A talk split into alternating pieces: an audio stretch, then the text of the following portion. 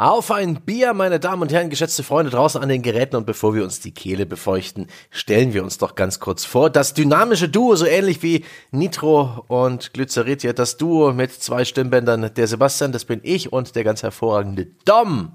Vlad Domuncula. Hallo. Hat alles einen Grund. Wir erfahren gleich, warum ich so heiße. Hervorragend. Dom, du bereitest dich immer auf Arten und Weisen ja. vor, die sehe ich nicht kommen. Ja, wie ein Auto im toten Winkel und plötzlich haben wir hier so einen Autounfall. Nein, kein Autounfall, eine lustige Karambolage. Eine lustige Karambolage. Ja, eines äh, der Spiele, oh, jetzt greife ich schon vor, aber egal, das wir heute besprechen, ist nämlich ganz lose, zumindest vom Namen her, angesiedelt in der Welt der Vampire. Und da, natürlich, wie es sich gehört, als übermotivierter Mitarbeiter, habe ich mir überlegt, was kannst du dir denn da wieder Geniales ausdenken? Ja, ja. Und dann fiel mir zwei Sekunden, bevor ich dran kam, ein, naja, kann mir einfach Vlad nennen. Vlad Dominkulat. das ist unser Domunculus. Der Domunculus, ja. ja. Ach, Dom, ja. Dom, Dom. Wie wunderbar. Ja, wir, wir sprechen heute über so ein Hype-Spiel. Mhm. Ähm, aber das machen wir erst, nachdem wir über Bier gesprochen haben. Nun habe ich extra diese Aufnahme auf 15 Uhr gelegt, ja. ähm, damit es so eine Zeit ist, wo man sich schon ne, als junger Medienschaffender langsam wirklich echt Bock auf das erste Bier des Tages hat. Ähm, Habe ich mich gerade als jung bezeichnet? Naja, ähm, bin 40 seit einer Weile. Echt? Äh, ja. Ah, schön. Guck mal, aber das ist doch eine schöne Zahl. da hast du die Kurve aber noch ja, gekriegt. Hast du gemerkt? Ich musste ganz kurz durchatmen. ja, ja, ja den, den Ekel und das Entsetzen ja, äh, überdecken. Den Ekel. Aber nein, alles kein Problem. Ich habe mich auch schon dran gewöhnt, das den. ist auch schon letztes Jahr gewesen.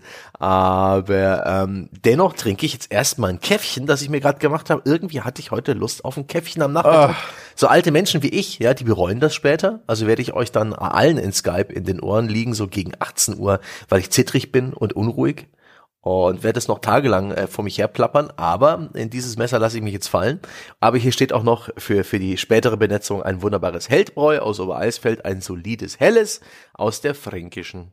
Ja, mm. gut. Also ich bin nämlich schon froh, weil wie du gesagt hast, ursprünglich war der Termin angesetzt für eine Zeit, in der die Leistungsgesellschaft noch voll am Dampfen ist. Yep. Äh, aber dann haben wir es ja umgelegt und dann habe ich mir gedacht, okay, wenn schon hier mit Ankündigung quasi äh, ein Sonntagskast produziert wird, dann möchte ich mich auch dieses Mal mal wieder in die Welt der Alkoholiker mit A hinten wagen mhm, mhm. und habe mir jetzt hingestellt ein äh, Augustinerbräu äh, München, Lagerbier hell, ein halber Liter voller Spaß und Kopfschmerzen steht vor mir. Ich bin bereit mit der heiligen Trinität der Zutaten Wasser, Gerstenmalz und Hopfen. Das mache ich jetzt mm. auf. Und dieser wunderbare, seifige Nachgeschmack, der dir das verspricht, was es immer hält, Kopfschmerzen am nächsten Tag. Aber hey, es ist ein solides Helles, es schmeckt halt bayerisch, das heißt mhm. so ein mhm. bisschen bisschen, bisschen lasch, aber äh, nicht so süß und würzig wie in Franken, aber es ist ein super solides Bier. Ich finde, das hat so einen Mahlzeitcharakter. Ich finde, mm. ich fühle mich da immer sehr satt davon. Also es ist auch eine ganz andere Art des, des Alkoholkonsumierens. Es ist nicht so ein, also ich trinke jetzt, seit ich hier wohne, äh, in, in Hamburg Ratsherren sehr gerne. Das gibt's hier mhm. an jeder Ecke und das ist wirklich, das, das, das ist sehr angenehm zu trinken. Aber dieses Augustinerbräu, das ist wirklich so ein Ding, da kannst du dich danach auch auf die Couch setzen und ohne Abendessen einschlafen. Das ist wirklich so eine Mahlzeit und Getränk in einem für mich immer. So sehe ich das ja eigentlich eher bei Weißbier, gerade bei den sehr hefigen oh. wie Gutmann, aber ähm, ja, süffig sind sie alle mal, die ganzen hellen. Ah, die, die, die Pilz, die bei dir in Hamburg und Co. da oben im ja. Norden verbreitet sind, die, die stellen sich ja schon ein bisschen schräg im, im Gaumen, ja. Mhm. Die wollen wahrgenommen werden. Die sagen, hallo, ich bin's Bier, Achtung, zusammenreißen, es geht bergab und dann du hast ein halbes Augustiner drin, bevor du merkst, dass du überhaupt angesetzt hast. Ja? Das stimmt wirklich. Ich finde das ohnehin interessant. Da müsste man sich eigentlich mal näher mit beschäftigen oder vielleicht hast du es schon und ich noch nicht, warum man eigentlich so unterschiedliche Gefühle von angetrunken sein entwickelt, hm. obwohl man ja dieselbe Alkoholvolumina zu sich nimmt, aber durch den Geschmack und durch die Brauart, keine Ahnung, am Ende fühlst du dich anders, ob du jetzt einen, ob du ja. jetzt einen, weiß ich nicht, einen Becks getrunken hast, einen, einen, äh, wie heißt das hier, einen Jever oder einen Augustiner irgendwas. Das ist ein anderes Gefühl am Ende. Da ist sehr viel Psychologie, Suggestion ja? dabei. Das ist echt seltsam ich finde auch zwei Bier in der Kneipe wirken bei mir völlig anders als äh, zwei Bier, die ich zu Hause trinke. Das ist ganz seltsam. Aber hey, wir sind kein Bier-Podcast, ja. Das, das auf ein Bier ist ja lediglich so ein Nagel, an den wir im Videospiele-Podcast aufhängen. Ja. Deswegen, ich glaube, den Nagel haben wir jetzt ausführlich in die Wand gedroschen. Oder in Äh, die, in den, in ins, ins Kruzifix. Oh, okay, okay. Du meinst, den Holzpflock haben wir sicher genug im Brustkorb oh, sehr gut, danke, eines ja. Vampirs verankert? Noch schöner, ja. Ich würde sagen, ja, damit können wir uns wagen in die Welt der viralen Spiele. So ist es. Äh, wir sprechen heute über eins dieser, wir, wir, wir reiten auf der Welle der, der, der SEO-Optimierung. Ja? Wir haben uns eins dieser Keywords rausgepickt, weil wir haben auf Steam-Charts nachgeschaut, was äh, Vampire Survivor in letzter Zeit so gemacht hat. Survivors, das werde ich oft verwechseln. Ähm, und stellen fest, dass das Spiel seit einigen Wochen komplett durch die Decke geht. Und ähm, Vampire Survivors, wenn wir noch sprechen, ist ein kleines, albernes Arcade-Game, was ähm, vor vier Tagen zum Zeitpunkt der Aufnahme 62.000 Spieler gleichzeitig hatte und damit solche Kleinigkeiten wie Battlefield 2042 oder auch Halo Infinite zumindest bei Steam äh, einfach mal zum Heulen in die Ecke schickt. Ähm, hier und da haben auch schon viele Leute darüber berichtet und ich mache einen konkreten Menschen dafür verantwortlich, einen unserer Phone-User namens John Sen. Der hat Ende Januar ähm, dieses Spiel empfohlen in unserem ganz wunderbaren Was spielt ihr zurzeit Phone-Thread?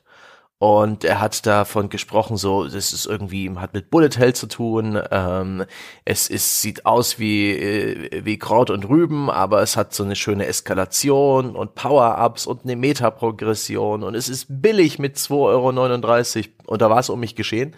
Am gleichen Tag, als ich das las, hatte ich es noch installiert und unsere Firmenkohle dafür aufgegeben, ausgegeben. Und wenige Tage später, ich glaube am Dienstag habe ich mich dann, also am Sonntag habe ich angefangen und am Dienstag oder Mittwoch hatte ich bereits um die 16 Stunden auf der Uhr und ich habe festgestellt, ah, ich habe ein Suchtproblem. Und jetzt sitzen wir hier. und dann hast du äh, davon in unserem Skype-Chat mhm. berichtet mhm. und gesagt, wer hat denn Lust, du möchtest, du brennst darauf, dich auszutauschen. Und da habe ich ja noch Hohn gelacht. Aus der zweiten Reihe, so quasi hinter André und Jochen stand ich und mhm. habe gesagt, ah, guck mal, wie hässlich das ist und habe einfach nur, ja, wie scheiße das aussieht. ich habe einfach nur einen Screenshot rausgesucht, was man halt so findet, wenn man Vampire mhm. Survivors in die Google Bildersuche reinjagt und habe das reingepackt und gesagt, das sieht ja furchtbar aus. Und auf diesem Screenshot sah man eine Vielzahl von, jetzt fast über meine Zunge gestolpert, sah man, sah man eine Vielzahl von Gegnern, darüber werden wir noch sprechen, äh, mhm. maskiert und benachbart von einer Vielzahl von Zahlen und in der mhm. Mitte sowas wie ein Pixelhead. Und ich habe das gesehen und dachte mir, das ist ja wohl, also das sieht ja sowas von nicht ansprechend aus. Mhm. Und dann, aus irgendeinem Grund, hieß es dann, alles klar, Dom, äh, du sitzt dann mit dabei bei dieser Besprechung und jetzt direkt mal vorgegriffen, Sebastian, das ist so mit das Beste, was ihr mir hätte tun können. Ich habe Wirklich? es geschafft, zumindest innerlich, dass ich innerhalb eines Tages 100 Stunden Vampire Survivors gespielt habe, voller Begeisterung. Das Ding hat mich völlig unerwartet, also wirklich komplett unerwartet gepackt. Also total. Wir werden heute drüber sprechen, unter anderem, warum eigentlich, was das mit mhm. mir macht und mit dir vielleicht auch. Oh, ja. Äh, aber ich bin, ich bin, ich sitze hier und hatte eine richtig gute Zeit damit. Ja, ja, ja, mir geht's genauso. Und das ist das Seltsame. Wenn ich nämlich nüchtern drüber nachdenke, ja, so, so ein bisschen, was habe ich da eigentlich getan, ja? Wie ein Werwolf, ja, wie ein, wie ein Mensch, ein Wehrmensch, der am nächsten Morgen blutüberströmt aufwacht und sich denkt, was habe ich getan? Das war ein ganz unschuldiger Kindergarten. Mein Gott, die Metaphern sind gut mit uns. Aber ich muss sagen, die allererste Spielminute oder die allerersten fünf war ich sowas von irritiert, denn ich habe das dann schnell, ohne weit, ohne groß, also ich habe wirklich Johnsons Foren äh, Beitrag gelesen und mir gedacht, ja fuck it, das Geld gibst du aus, weniger als ein Döner. Hab das bei Steam gekauft, gestartet. Es erwartet dich irgendwie ein, ein, ein Artwork im Pixel-Look, ein simples Menü, eine äh, so eine so eine Chiptune-Musik dudelt vor sich hin. Du startest deinen Run. Ich bin ja schon vertraut mit so Run-basierten Spielen, ne, wo du halt äh, mhm. Gegnerwellen überleben musst und es möglichst in diesem Spiel bis zu einem finalen Zeitpunkt von 30 Minuten schaffst. Andere Spiele sind da eher so endlos angelegt. Wir sprechen auch noch über sowas wie Crimson Land. Aber in dem Fall dachte ich mir, okay, und dann steuere ich da so eine Spielfigur. Am Anfang ist nur eine auswählbar, hat wohl eine Peitsche als Waffe. Und da steht da meine Spielfigur auf einem, auf einer Wiese, auf einer Pixelwiese in einem äußerst detailarmen Level, der in alle Richtungen unendlich scrollt und es fliegen Fledermäuse auf sie zu. Und ich, ich fasse hastig auf der Tastatur rum, drück die Steuerungstaste, ne, klicke an der Maus rum und denke mir, what the fuck? Weil mir war nicht klar, dass es eins dieser Spiele ist, wo man nichts, aber auch gar nichts tut, außer die Spielfigur zu bewegen. Sie greift selbstständig an und die erste Spielfigur macht das auch noch in einem äußerst langweiligen äh, äußerst langweiligen Art und Weise. Sie erzeugt alle paar Sekunden so eine Art Area of Effect Attacke, die so ein bisschen mit einem, naja, mit Wohlwollen, einem Peitschenschwung zugeordnet werden kann, der in ihre Blickrichtung durchgeführt wird. Also entweder links oder rechts. Was anderes gibt's nicht. Und das hat sich sowas von uh, so sperrig angefühlt und so langsam und so lahm, dass ich mir dachte, what the fuck? Was habe ich hier getan? Ja, ich habe ja 2,40 Euro verschwendet. Weggeworfen habe ich sie. Ja. Ging's dir auch so? Also bei mir fing die Irritation schon im Hauptmenü an. Du hast es ja schon beschrieben, da ist so ein Pixel-Visual, aber das mhm. Hauptmenü mhm. in seiner Gänze, das wirkt, finde ich, ich sage das ganz vorsichtig, so ein bisschen billig. Da, äh, die, die Kästen für die verschiedenen mhm. Anwählmöglichkeiten, Optionen, neues Spiel, Credits und so weiter, das sieht so, so grob aus und auch mit Farben, mhm. die jetzt nicht unbedingt komplementär sind, so goldene Rahmen und dunkelblau. Das wirkt so ein bisschen zusammengeklickt und also so ein bisschen wie hier Dom hab Hoffnung, du kannst auch noch mal ein Spiel entwickeln, so ein bisschen. Und dann öffnete sich das auch noch im Fenstermodus. Und yep. ich kann dir nicht sagen, warum, Sebastian, aber wenn sie Spiele automatisch im Fenstermodus öffnen, das fühlt sich direkt nach so einem, als wäre ich noch in der Mittelstufe und würde am Rechercherechner in der Bibliothek geheimnisvoll ein Flashgame öffnen. So, obwohl ich gar nicht darf. Da war ich sofort in dieser Zeit zurück und habe quasi genau 0,0 erwartet. Und dann, und dann war ich im Spiel. Genau die Szene, die du gerade beschrieben hast, isometrisch reingucken in eine, also von oben top-down in eine äh, Pixelwelt, sieht echt erstmal krude aus. Und dann innerhalb von zehn, zehn Sekunden fiel mir etwas auf und da hatte ich schon quasi die Hälfte meines Herzens verschenkt. Ich kann das ja einhändig spielen. Ich muss ja wirklich nur, das ist ja fantastisch. Ich muss einfach nur einen Finger auf den, auf die Pfeiltaste oder eine Hand auf die Pfeiltasten legen und goodbye Johnny. Also das ist doch fantastisch. Und da war ja. ich direkt so, also ich glaube, das ist das Entspannteste, was ich seit langer Zeit gespielt habe. Dachte ich zumindest am Anfang. Und da war ich echt so, oh, guck mal, das ist, ich habe sofort verstanden, was ich machen muss. Gibt einen Auto-Attack, ich muss nicht mal irgendeine Angriffstaste drücken und jetzt hau ich hier irgendwelche Gegner um. So ist es. Also die Story gibt's eigentlich keine. Du hast verschiedene Charaktere, es kommen Gegner, Punkt. Mhm. Und ähm, das ist so angenehm reduziert äh, irgendwie auf, seine, auf seine Art und Weise. Und ich finde das ganz clever eigentlich. Es ist auf, mit einer Hand spielbar. Es startet im Fenstermodus. Das Spiel will deine Aufmerksamkeit wegsaugen. Das will nebenher gespielt werden. Das bietet sich an so nach dem Motto, ey, ich sehe, du hängst gerade in einer Zoom-Besprechung. Hm? Hm? Du könntest dir den Ton ausstellen. Hm? Hm? Bock?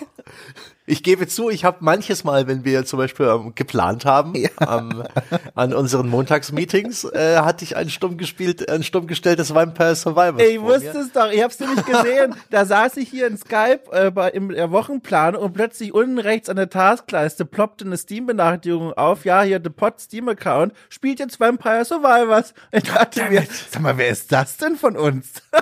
Dieses denunzianten Ja, genau. Ja. Nee, das, das war noch die hart und innige Phase. Inzwischen habe ich meine Sucht ein bisschen überwunden ja. und ein bisschen drüber reflektiert und auch ein bisschen Gesprächsthemen draus geholt aus, aus diesem Eutergemolken. Aber ähm, noch in dieser Geschichte sind wir noch gar nicht so richtig bei der Sucht. Noch sind wir bei meinen ersten paar Runs, mhm. wo ich früh sterbe. Denn was passiert? Gegner kommen auf dich zu. Ähm, ja. Am Anfang sind es Fledermäuse, dann kommen vielleicht Skelette und Zombies dazu. Im Detail betrachtet sehen die auch scheiße aus. Das sind so 16-Bit Pixel-Artworks, die nicht mal Animationen haben so richtig, sondern die so ein bisschen wackeln, als würden sie den Twist machen. Und so langsam auf dich zukommen, als wärst du ein Magnet, der Gegner anzieht. Und das ist, bis auf wenige Ausnahmen, alles, was die Gegner tun. Sie kommen auf dich zu. Und dann merke ich, okay, dann geht's wohl hier darum, die ein bisschen zu kiten. Ja, das ist ja eine Taktik, die kennst du aus anderen Spielen, selbst sowas wie World of Warcraft, wo man halt die, die Mobs so an sich langzieht, Abstand hält und auf sie draufhaut. In dem Fall halt bist du der Magnet und ziehst dann dieses Rudel Gegner hinter dir her und umkreist sie so ein bisschen und versuchst mit deiner jämmerlichen Autoattacke mit der Peitsche sie platt zu machen. Hm, hm, dachte ich mir. Skepsis angemeldet, aber hey, ich bin ein Sucker für Progression vielleicht progr progressiert es ja ganz gut und holy shit hat es progressiert. Denn jetzt mal eine kleine, äh, eine kleine Zeitvorspulung. Ja, wenige Stunden später sitzt der junge Herr Stange, der 40-jährige Herr Stange an seinem PC und ist komplett eingesogen in einen über 20 Minuten Run dieses Spiels, wo äh, jeder Quadratzentimeter des Bildschirms mit mehreren Sprites von Gegnern voll geräumt ist, wo ununterbrochen die von dir genannten Schadenszahlen über den Gegnern aufploppen, wo oben rechts der Counter mir bereits 25.000 tote Gegner meldet, wo ununterbrochen mein Charakter wie ein Magnet Erfahrungspunkte Kristalle in sich aufsaugt, wo aus den Lautsprechern eine Kakaphonie, ja, an seltsamen 16-Bit-Sounds, also das Ploppen getöteter Gegner, das, das Rumrascheln und Knistern äh, gelandeter Attacken, ähm, äh, abgefeuert wird. Mein Charakter steht eigentlich ohne großes Bedürfnis, sich bewegen zu müssen, in der Mitte eines Todessturmes aus verschiedenen Area of Effect und zufallsbasierten Projektilattacken.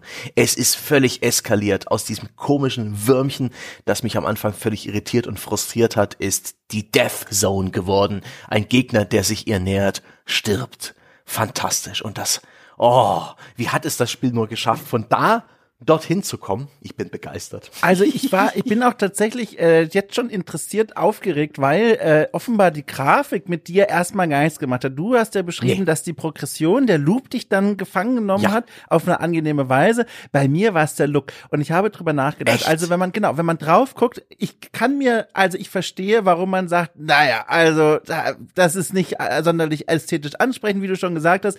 Sowohl grafische Präsentation 16-Bit, die Dinger haben die rudimentärsten äh, Animationen, dass man eben versteht, die bewegen sich oder fliegen auf dich zu, aber da passieren keine äh, elaborierten Animationsketten mhm. oder so. Wirklich das rudimentärste äh, und auch inhaltlich, wenn man so möchte, sind diese Figuren auch nicht besonders interessant. Du hast halt das komplette Inventar an Fantasy-Spielen, also von Fledermäusen über mumifizierte Krieger bis hin zu Skeletten und irgendwelchen Waldmonstern. Also du guckst nicht drauf und denkst dir, oh mein Gott, diese Ecke des Bestiariums kannte ich ja noch gar nicht, sondern es ist vielmehr so ein Best-of, was die Spielewelt bisher so hervorgebracht hat.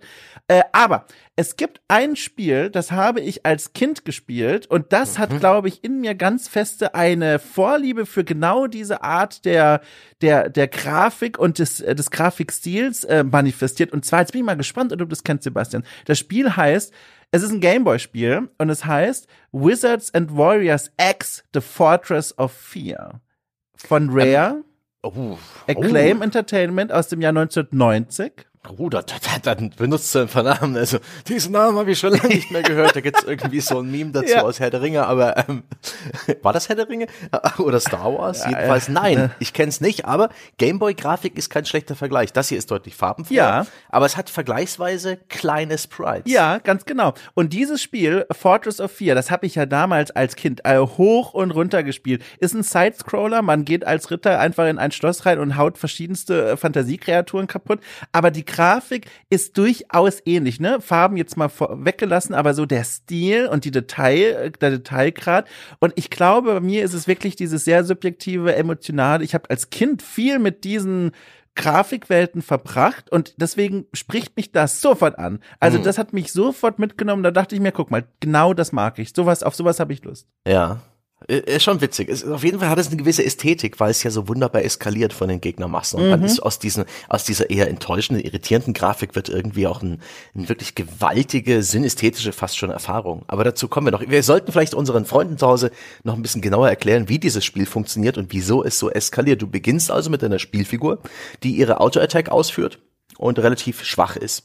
Und du schlägst halt Fledermäuse nieder, zu denen sich später noch mehr Gegner gesellen, zum Beispiel so ein Fledermaus-Schwarm, der in seiner Masse an Gegnern für dich direkt so ein bisschen äh, ein Problem bedeutet, denn die Gegner berühren dich irgendwann und dann nimmst du Schaden oder deine Spielfigur nimmt Schaden. Es gibt eigentlich keine Gegnertypen, die irgendwie äh, Fernwaffen haben oder so. Es geht eigentlich nur darum, denen auszuweichen, sich die fernzuhalten und mit einer Autoattacke dir praktisch Lebensraum äh, frei zu hauen und vor allen Dingen Erfahrungspunkte zu generieren. Das ist so ein Clou in diesem Spiel die Erfahrungspunkte kriegst du nicht einfach verbucht, sondern die musst du aufsammeln. Alle paar tote Gegner bleibt mal so ein blauer Kristall liegen, da gibt's später auch grüne und rote für mehr Erfahrungspunkte und die sammelst du auf und dann füllt sich unfassbar dominant am oberen Bildschirmrand ein großer, fetter, dicker Erfahrungspunktebalken und der ist nicht umsonst so groß und fett, der ist absolut essentiell.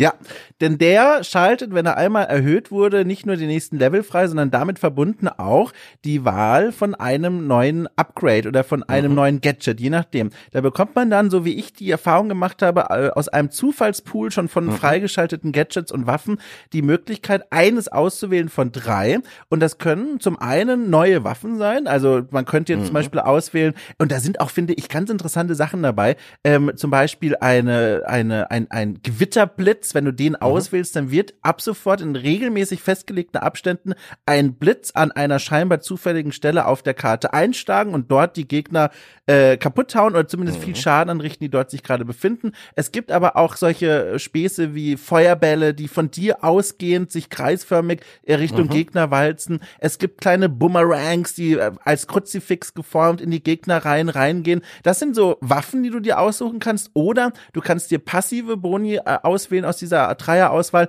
Das sind dann so Sachen wie die Bewegungsgeschwindigkeit wird erhöht oder auch sowas ominöses. Du hast ab sofort zehn Prozent mehr Glück, wo du dann denkst oh. so, oh, ich weiß nicht, was es bedeutet, aber ich werde mich mal drauf konzentrieren. Vielleicht bringt das ja irgendwas. Und das ist das Prinzip. Äh, und, und, und das Interessante daran ist, du hast eine feste Anzahl an Slots. Ich glaube, mhm. es sind fünf. Ich glaube, sechs. Sechs, okay. Es sind sechs Slots für Waffen und sechs Slots für passive Boni. Mhm. Und wenn du irgendwann alle diese Slots voll besetzt hast mit unterschiedlichen Dingen, dann sagt das Spiel, okay, jetzt sind keine neuen Auswahlmöglichkeiten mehr da. Jetzt kannst du die bestehenden Waffen upgraden. Und erst, im Moment erst äh, werden die einfach nur stärker und, und äh, bewegen sich zum Beispiel auch schneller auf den Gegner zu. Aber wenn du den Level voll hast bei denen, wenn du die voll abgegradet hast, und das sind schon durchaus so sieben, acht Stationen, die du aufleveln musst, dann können die eine neue Wirkung bekommen, eine ganz neue Eigenschaft, eine ganz neue Darstellung. Ja, so die, diese Waffenevolution. Ja. Das ist super spannend. Ich bin absoluter Sucker für sowas. Wenn man innerhalb eines Spielruns, ist ja bei Roguelikes auch so etwas, was mich da so reinzieht, dass man sich da so ähm, entwickeln kann dass man äh, mehrere Auswahlmöglichkeiten hat. Bei Roguelikes gibt's ja oftmals so Artefakte, bei Slay the Spire beispielsweise, die wirklich krass beeinflussen, wie dein Run läuft. Hier bekommst du regelmäßig dieses Shopfenster zur Auswahl. Und das ist etwas, was ich am Anfang leichtfertig angeklickt habe. Und je länger ich gespielt habe, je besser ich das Meta verstanden habe, desto länger habe ich mir da überlegt, was nimmst du? Weil die Anzahl an Slots halt begrenzt ist, weil ich vielleicht irgendein Bild im Kopf habe, weil es nämlich verdammt viele Synergien in diesem Spiel gibt. Es gibt ähm, Waffen wie zum Beispiel von vom Himmel fallende Weihwasser, ähm, Flaschen, die dann einen Area of Effect erzeugen, der dauerhaft Schaden verursacht. Und da die Gegner dumm sind, kann man sich auch wunderbar rein, reinkiten. Und ähm, dieser Angriff zum Beispiel, der profitiert e-, enorm von einem Buff, von einem Buff-Item, das die Fläche deiner Angriffe oder deiner Magie vergrößert oder auch die, die Dauer, mit der diese Magie anhält. Jetzt, ich, muss, ich muss mal ganz kurz fragen, weil das ist natürlich jetzt naheliegend und ich bin so neugierig. Ich habe es mir extra für die Aufnahme aufgehoben. Was sind denn da, was ist denn deine allerliebste Waffe? Welche ist denn die, die du immer auswählst, sobald sie auch nur im Fenster sich traut zu erscheinen? Hm.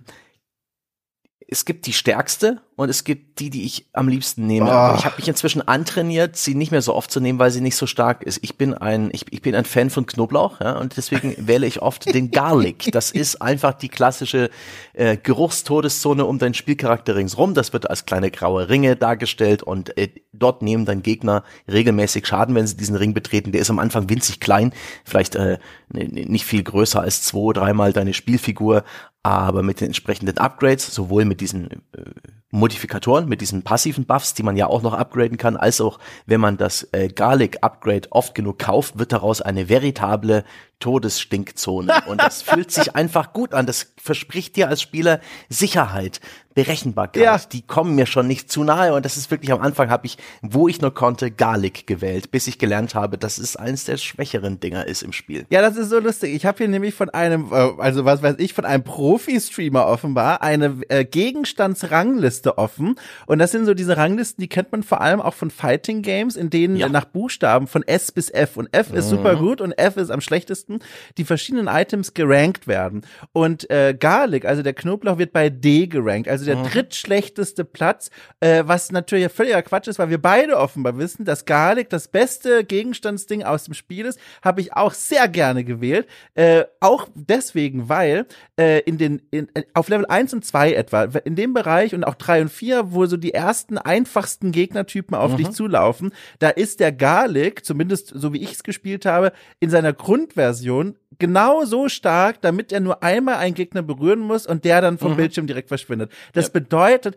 du kannst dich wie der Rasenmäher des Todes einfach, ah, so einfach blind in diese hunderten Viecher reinstürzen und hörst dieses tolle Geräusch, dieses, ich kann es gar nicht nachmachen, dieses plop, plop, plop, plop, das Zerploppen ja, der Gegner, ja. Dieses Zerploppen der Gegner und das Aufsammeln der blauen Kristalle, die dir wieder die Erfahrung für den nächsten Level geben. Das war so toll. Direkt am Anfang aber auch hat mir das Spiel dann den Zeigefinger gezeigt gezeigt und gesagt, so, Moment mal, kannst du nicht ewig machen, weil dann ich natürlich bei diesem Vorgehen so nach einigen Minuten übersehen habe, dass schon die nächste Gegnerart gespawnt ist, inmitten mhm. dieser einfachen Gegner. Und da war ich dann aber ganz schnell bildschirmtot. Aber es ja. macht einen wahnsinnigen Spaß, mit dem Knoblauch rumzulaufen. Ganz toll. Ja. Ja, sehr stark im, im Early Game, aber der, die, der fällt so ein bisschen aus der Power Curve raus gegen Ende des Spiels. Dann ist er gar nicht mehr so nützlich, der Garlic, selbst in seiner Evolutionsform. Hast du überhaupt bemerkt, dass man, und das nehme ich dem Spiel ein bisschen übel, das musste ich extern erst recherchieren, wieso da manche dieser Waffen so eine Evolution nach Level 8 ähm, äh, erfahren und manche nicht. Das hat mit den passiven zu tun, mit diesen passiven Upgrades. Ähm, zum Knoblauch gibt's beispielsweise ein Konstitutionsupdate, Upgrade. Das kann man eben, da kann man eben auch einen seiner sechs Passivslots ver, verschwenden für so ein Herzchensymbol. Das sorgt für so ein bisschen 0,1 mhm. äh, Gesundheitspunkte, Regenerationseffekt pro Sekunde. Das kann man auch, auch ein bisschen upgraden. Und wenn man den Garlic auf Stufe 8 hat und mindestens eine Stufe dieses Passivs, dann gibt's die Chance, dass der Garlic eben eine Evolution erfährt. Und das wenn man das einmal weiß und ein bisschen sich reingelesen hat, das ist auch ein, so ein bisschen ein Tadel, den ich den Entwicklern mitgeben muss. Aber externes Wissen ist absoluter König in diesem Spiel. ähm, dann plötzlich hast du Scheuklappen auf und plötzlich wird aus all den vielen Möglichkeiten, die dir der Shop bietet, eigentlich werden nur noch eine Handvoll valider Strategien, weil du dich mit jeder Waffe, für die du dich entscheidest, mit jedem passiven Buff, für den du dich entscheidest, werden so ein bisschen die Weichen gestellt dafür, was du eigentlich jetzt noch mit dazu nehmen solltest. Ja, sie haben die Currywurst genommen, dann werden ja wohl auch die Pommes dazu sein und kein Kartoffelbrei. Ja? Also nach 14.000 Folgen Dark Souls Diaries schätze ich mittlerweile sehr die kryptische Art und Weise, wie die Spiele manchmal kommunizieren. Und auch hier, ich habe das zufällig erst gemerkt. Irgendwann bei meinen zahllosen Spieldurchläufen mhm. war der Knoblauch plötzlich ein anderer auf der höchsten Stufe. Es wurde plötzlich zu einer also wirklich Todeszone um mich herum, in der Gegner nicht nur Schaden bekommen haben, sondern auch direkt mir Gesundheit wieder aufluden. Mhm. Und dann guckte ich mal in meine Items oder in meine Upgrades vielmehr mhm. und merkte, Moment mal, ich habe ja auch dieses äh, passive Regenerationsherz mhm. mir ausgerüstet. Und das ergab für mich schon genug Sinn, dass ich mir dachte, okay, da scheint Zusammenhänge zu geben. Und dann habe ich mal drauf geachtet und da ergeben sich ja wirklich, also also äh, faszinierende Kombination. Es gibt zum Beispiel auch die Axt als Waffe. Ein bisschen seltsam, wenn du die Axt als Waffe ausgerüstet hast oder beziehungsweise gekauft hast, ja. dann äh, werden drei Äxte so nach leicht nach oben geworfen zum oberen Bildschirmteil und dann fallen diese nach unten. Und das funktioniert, finde ich, auf so einer logischen Ebene irgendwie nicht, weil das ja bedeutet, also die fliegen durch den Raum, aber haben doch irgendwie Schwerkraft. Also das ist ganz seltsam. Aber wenn ja. du die ausrüstest und die kombinierst mit einer mit einem passiven äh, Bonus, der Flächenschaden erhöht, dann mhm. kannst du die Axt auf der höchsten Stufe zu einer Sichel ausbauen lassen. Und die Sichel, mein Gott, kreisförmig von dir ausgehend, fliegende Sicheln, die durch Gegner durchgehen und auch die Gegner dahinter noch Schaden anrichten. Also spektakulär auf dem Bildschirm und sowas gefällt mir. Dies, also im Gegensatz zu dir, mhm. dieses drüber stolpern und merken, huch, ich bin plötzlich auf eine noch tiefere Komplexität gestoßen, als ich dem Spiel zugetraut hatte. Das hat mich sehr fasziniert. Ja, ich habe so nach vielleicht vier Stunden angefangen, externe Ressourcen zu benutzen, oh. die am Anfang, die am Anfang auch nicht verstanden ist. Sorry, das so so, so funktioniere ich als Spieler, denn äh, weil, weil mich das Spiel eben verwirrt hat, weil auch meine anfänglichen Runs gar nicht so erfolgreich waren. Wie schon gesagt, es spawnen ständig neue Gegner, stets außerhalb des Bildschirmrands und das werden mehr und mehr. Und wie du es gesagt hast, es kommen immer neue Gegnertypen hinzu. Und irgendwann bist du so weit, dass du eben die neue Gegnersorten Gegner Sortentypus, dass du den nicht mehr so leicht platt machst, nicht mehr so mit dem Rasenmäher durchfährst, sondern da da fährt der Rasenmäher über einen Stein ja, oder eine Wurzel und es macht Klang und du denkst ja, oh shit, oh shit. Was aber auch einen ganz witzigen Effekt hat, weil du dann plötzlich nur noch auf diese neue Gegnersorte blickst und der Game Designer, ein Brite ist das übrigens, hat da auch ein ganz gutes Gespür bewiesen, dadurch, dass die, die neu hinzugekommene Gegnerart sich immer farblich deutlich unterscheidet. Das heißt, plötzlich ignorierst du die schwarzen Fledermäuse und konzentrierst dich auf die weißen Skelette. Irgendwann ignorierst du die und dann kommen vielleicht irgendwie grüne Pflanzenwesen, die, die du halt nicht sofort platt machen kannst. Und dann musst du eigentlich nur denen ausweichen, so ein bisschen wie in einem Bullet Hell Shooter. Der Rest stirbt schon. Ja. das ist eine ganz witzige ähm, mentale Leistung, die du bringen musst. Also die überhaupt ist das so seltsam, dass es nahezu keine Waffe in dem Spiel gibt, die in irgendeiner Form zielgerichtet ist. Am ehesten das Messer, das wird ähm, äh, ein bis nee, mehrere Projektile, das kann man ja auch noch mit so einem Upgrade und Buffs äh, verstärken. Da werden halt Messer von deiner Spielfigur ausgehend in G-Richtung, also in acht Richtungen, ja. links, rechts, oben, unten und die Diagonalen geworfen. Das ist dann auch die Waffe, die als Bosskiller am besten geeignet ist, weil alles andere schießt entweder in eine zufällige Richtung oder halt auf den nächsten Gegner, was aber auch irgendwie in jeder Richtung sein kann, weil es so viele Gegner gibt. Und äh, sich da so durchzuarbeiten und wirklich so eigentlich wenig gezielt Schaden anzurichten, sondern eigentlich bloß die, die Gegnermassen auszuhalten, bis deine Waffen tun, was sie tun, oder dich bis zum nächsten Power-Up durchzuretten, das ist schön. Zwei Sachen müssen wir noch erwähnen. Hier und da gibt es in den Levels Lichtquellen. Das können äh, irgendwie Fackeln sein oder Kronleuchter, so Kerzenständer. Ähm, wenn man die zerstört, ganz, ganz äh, ne, ein, ein, eine kleine Verneigung Richtung Castlevania kann man auch mal hier und da äh, Gold aufnehmen für die Metaprogression oder ein paar Power-Ups. Das kann Gesundheit sein oder auch ein, ein Item, was alle Gegner killt, was alle Erfahrungspunkte in der Nähe auf deine Spielfigur zieht oder alle Gegner einfriert. Und dann gibt's noch die Bosse. Was für, also wirklich Boss-Design äh, aus der Hölle. Man macht einfach ein etwas größeres Sprite, ähm, das mehr Lebenspunkte hat, das dir mehr Schaden macht, wenn es auf dich läuft. Und es macht genauso wenig wie alle anderen. Es, es läuft auf dich zu. ja, aber hält halt mehr aus. Und das macht es in diesem Spiel dann zu einer Schwierigkeit in Verbund mit den ganzen anderen Gegnern, die ja. dann gerne auch mal in großen, fast schon pulsierenden Wellen dann auf dich mhm. zukommen, wo der Bildschirm auch dann einfach mal voll ist mit Gegnern. Voll ist. Und dann geil. musst du halt gucken. Dann fängt es nämlich an und da finde ich, kommt dann auch wirklich schon so auch Taktik mit rein, weil du dann plötzlich auch so ein bisschen ich sag mal, ein Raumgefühl entwickeln musst und mhm. gucken musst, wie laufe ich denn jetzt eigentlich ja. und durch welche Gegnerhorden laufe ich durch, bei denen ich weiß, die kriege ich um mich herum sofort pulverisiert. Mhm. Und das ist nämlich so eine ganz interessante Sache, die ich an mir beobachtet habe. Am Anfang, also sowohl am Anfang des neuen Spiels als auch des Anfangs, wenn man zum ersten Mal Vampire Survivor spielt, ähm, neigt man dazu, vor Gegnern wegzulaufen und immer Abstand mhm. zu bewahren. Und diese Strategie führt einen ganz schnell zur nächsten Panikattacke, wenn man mal weiterkommt, weil dann der Bildschirm einfach voll ist und dann denkt, mhm. na gut, jetzt bin ich ja Game Over. Aber tatsächlich ist es halt so, du musst quasi ein Gefühl dafür bekommen oder das Wissen erlernen, wo sind die Gegner, durch die ich jetzt durchmarschieren kann, um vom Boss Abstand zu halten. Mhm. Und das ist ein ganz spannendes Spielgefühl, weil es eigentlich kontrainstinktiv ist gegen das, was du immer gelernt hast. Weg von Gegnern, nicht nah ja. ran, sondern weg. Und diese Bossgegner sind nicht nur deswegen so eine Herausforderung, sondern nach deren Ableben führen die dich, wie mein katholischer Priester sagen würde, in die Versuchung. Denn die lassen. danach drücken sie den Snickers in die Hallo. Denn diese Bosse lassen eine Truhe fallen. Und diese Truhe, die will von dir aufgesammelt werden. Das ja. Spiel weist dich darauf hin mit einem fetten, blinkenden, goldenen Pfeil, der auf die Truhe zeigt, der sogar mitscrollt. Du wirst, wenn du, den, wenn du die Truhe aus dem Bildschirm aus den Augen verlierst, mhm. dann wird dir am Bildschirmrand angezeigt, guck mal hier, geh nochmal nach rechts, da hast du eine Truhe. Und jetzt natürlich die Frage, geschätzte Zuhörerinnen und Zuhörer, warum ist die Truhe so wichtig? Ich kann sagen. Wenn man die Truhe berührt, dann wird man in einen zweiten Bildschirm gebracht. Ein kleines Rechteck öffnet sich auf der kompletten Szenerie. Das Spiel wird quasi pausiert. Dann darf man auf eine Taste der eigenen Wahl drücken. Bei mir war es immer die Leertaste. Die Truhe öffnet sich und völlig antiklimaktisch geht plötzlich eine Musik los, wie bei so einem Las Vegas für, für Leute, die sich das Original Las Vegas nicht leisten konnte. So eine so, wie musste an voll, so ein Jingle. Ja, es, es kommt es ein, ein aufregendes Jingle und ähm, eine, eine Animation wird abgespielt ja. und ich bin, ich bin, es ist eine der besten ja. Lootboxen oder äh, Zufallstruhen-Animationen für mich der Spielegeschichte. Ich bin komplett auf die Musik, auf diese Musik getriggert, oh. ja. Nach, nach den, weiß ich nicht, äh, 20 plus Spielstunden, die ich jetzt in Vampire Survivors habe.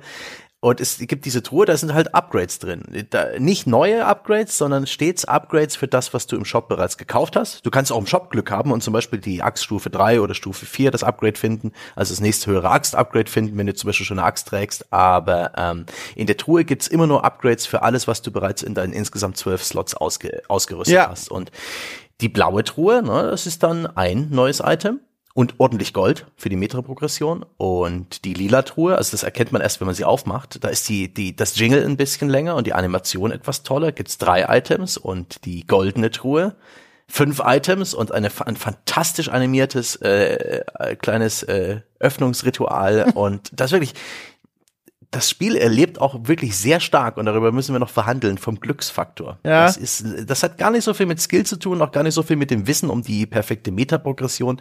Es hängt immer noch Glück an, an so einem Spiel und auch an anderen Spielen dieser Art. Und das macht das ja auch so magisch, wenn du relativ äh, in einer doofen Situation bist, du merkst, du machst nicht mehr genügend Schaden, die neue Gegnersorte ist schon da, aber du hast jetzt noch nicht genügend Erfahrung aufgesammelt für dein Level up.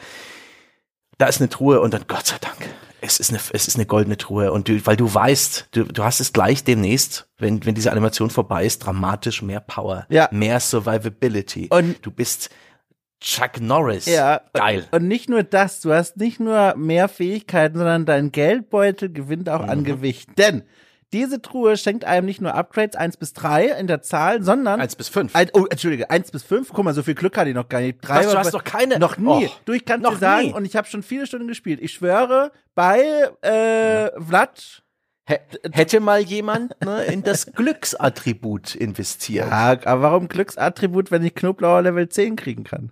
Also, das ist unterschätzt, ja. aber das ist später. So, pass auf. Äh, unten ist dann nämlich noch eine Goldanzeige, mhm. denn in, in, in diesen Truhen befindet sich quasi Gold, je nach Wertigkeit der Truhe auch unterschiedlich viel Gold. Und dieses Geld, das bringt dir erstmal im aktuellen Spiel, Spieldurchlauf gar nichts. Das bringt dir nichts, aber das zahlt ein auf dein Konto und du nimmst das Geld dann nach der Spielrunde mit und kannst dann von diesem Gold entweder, und das finde ich erstmal ganz cool, einen neuen Charakter kaufen. Am Anfang äh, hast du einen zur Auswahl, kannst noch drei weitere dazu kaufen mit diesem im Spiel äh, gewonnenen Gold. Und da gibt's dann sogar noch mehr. Also es gibt dann noch mal vier weitere, die gekoppelt sind an Ingame-Achievements. Äh, und das finde ich auch spannend. Da sind wir wieder in der Kategorie von, das Spiel ist komplexer, als man eigentlich erst erwarten sollte. Du kannst dir dann im Menü vor einer neuen Runde dauerhafte Upgrades mhm. neu freischalten. Das heißt, wenn du da jetzt, weiß ich nicht, 600 Gold investierst, dann wird ab sofort, außer du resettest das, jede neue Runde so starten, dass deine Waffen direkt einen kürzeren Cooldown haben. Also die schießen mhm. häufiger. Und dadurch über Zeit quasi grindest du dich so ein bisschen stärker. Du kannst jederzeit mhm. das auch wieder resetten und sagen, ich möchte alle Punkte neu verteilen.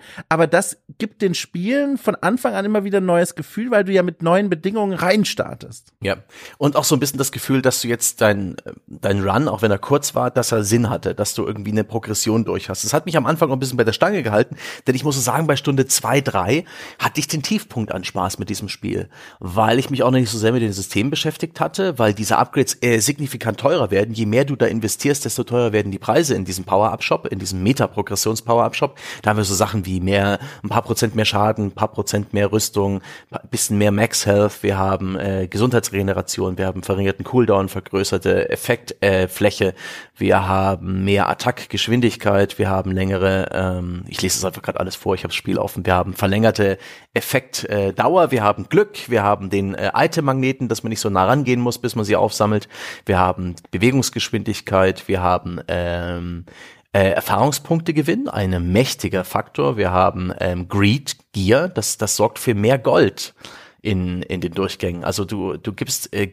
diese Meta-Währung aus, um mehr Meta-Währung zu sammeln. Mhm. Fies, du hast direkt keinen Vorteil, aber du weißt, langfristig wird sich's lohnen und relativ neu dazugekommen ist Revival ein äh, Upgrade, um eben nach dem Bildschirmtod nochmal mit 50% Lebensenergie wiederbelebt zu werden. Und ein einzelnes Upgrade, Amount heißt das, Anzahl, das verdoppelt die Anzahl deiner, also es gibt ein extra Projektil für all deine Waffen. Das ist ein unglaublich teures Add-on äh, oder Power-Up, aber auch sehr, sehr wirkmächtig. Und äh, ich habe am Anfang eher so frei Schnauze. Ich hatte nicht viel Kohle und habe so ein bisschen frei Schnauze. Okay, da gehst du hier ein bisschen auf 5% mehr Schaden und dann mache ich hier vielleicht noch 5% mehr Fläche Fläche der Angriffe und dann mache ich hier noch ne zehn Prozent mehr maximale Gesundheit und das fühlt man halt nicht wirklich.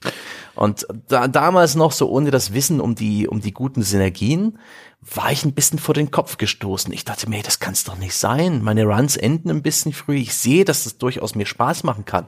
Aber es eskaliert nicht auf die Art und Weise, die ich will. Und da hat es mir wirklich viel gebracht, mich ein bisschen mehr zu informieren über die Synergien in diesem Spiel, was man priorisieren muss. Äh, ich war sehr dankbar, dass ich die Power-Ups sozusagen resetten konnte und alles nochmal neu verteilen. Und dann wurde es auch sehr schnell sehr viel besser, insbesondere durch das Freischalten der verschiedenen Charaktere. Ich habe, bei mir sind es elf verschiedene Charaktere, ich glaube zwölf insgesamt gibt's aktuell. Ich habe jetzt alle Achievements bei Steam freigespielt. Ich habe in jedem Level bis zum Ende durchgespielt. Ich habe es jetzt mehr oder weniger hinter mir. Also mhm. ich bin mhm. ein bisschen geheilt von meiner Sucht. Aber die sind alle halt auch ein bisschen angenehm unterschiedlich. Die schaltet man so im Spielverlauf frei mit den Achievements, die man da so hat. Die haben alle unterschiedliche Startwaffen. Das heißt, es fühlt sich schon mal zu Beginn des Spiels anders an, weil du halt am Anfang halt ein bisschen grinden musst, bis du halt dein Arsenal aus sechs verschiedenen automatisch äh, ausgeführten Tötungszonen um dich herum irgendwie aufblüht, sondern du musst halt so ein bisschen mit dem blöden, äh, ne, der, der Poe, der mit dem Garlic startet, der, der, der muss halt langsam den Leuten ein bisschen entgegenlaufen. Er hat aber auch permanent mehr ähm, Aufnahmeradius von Items.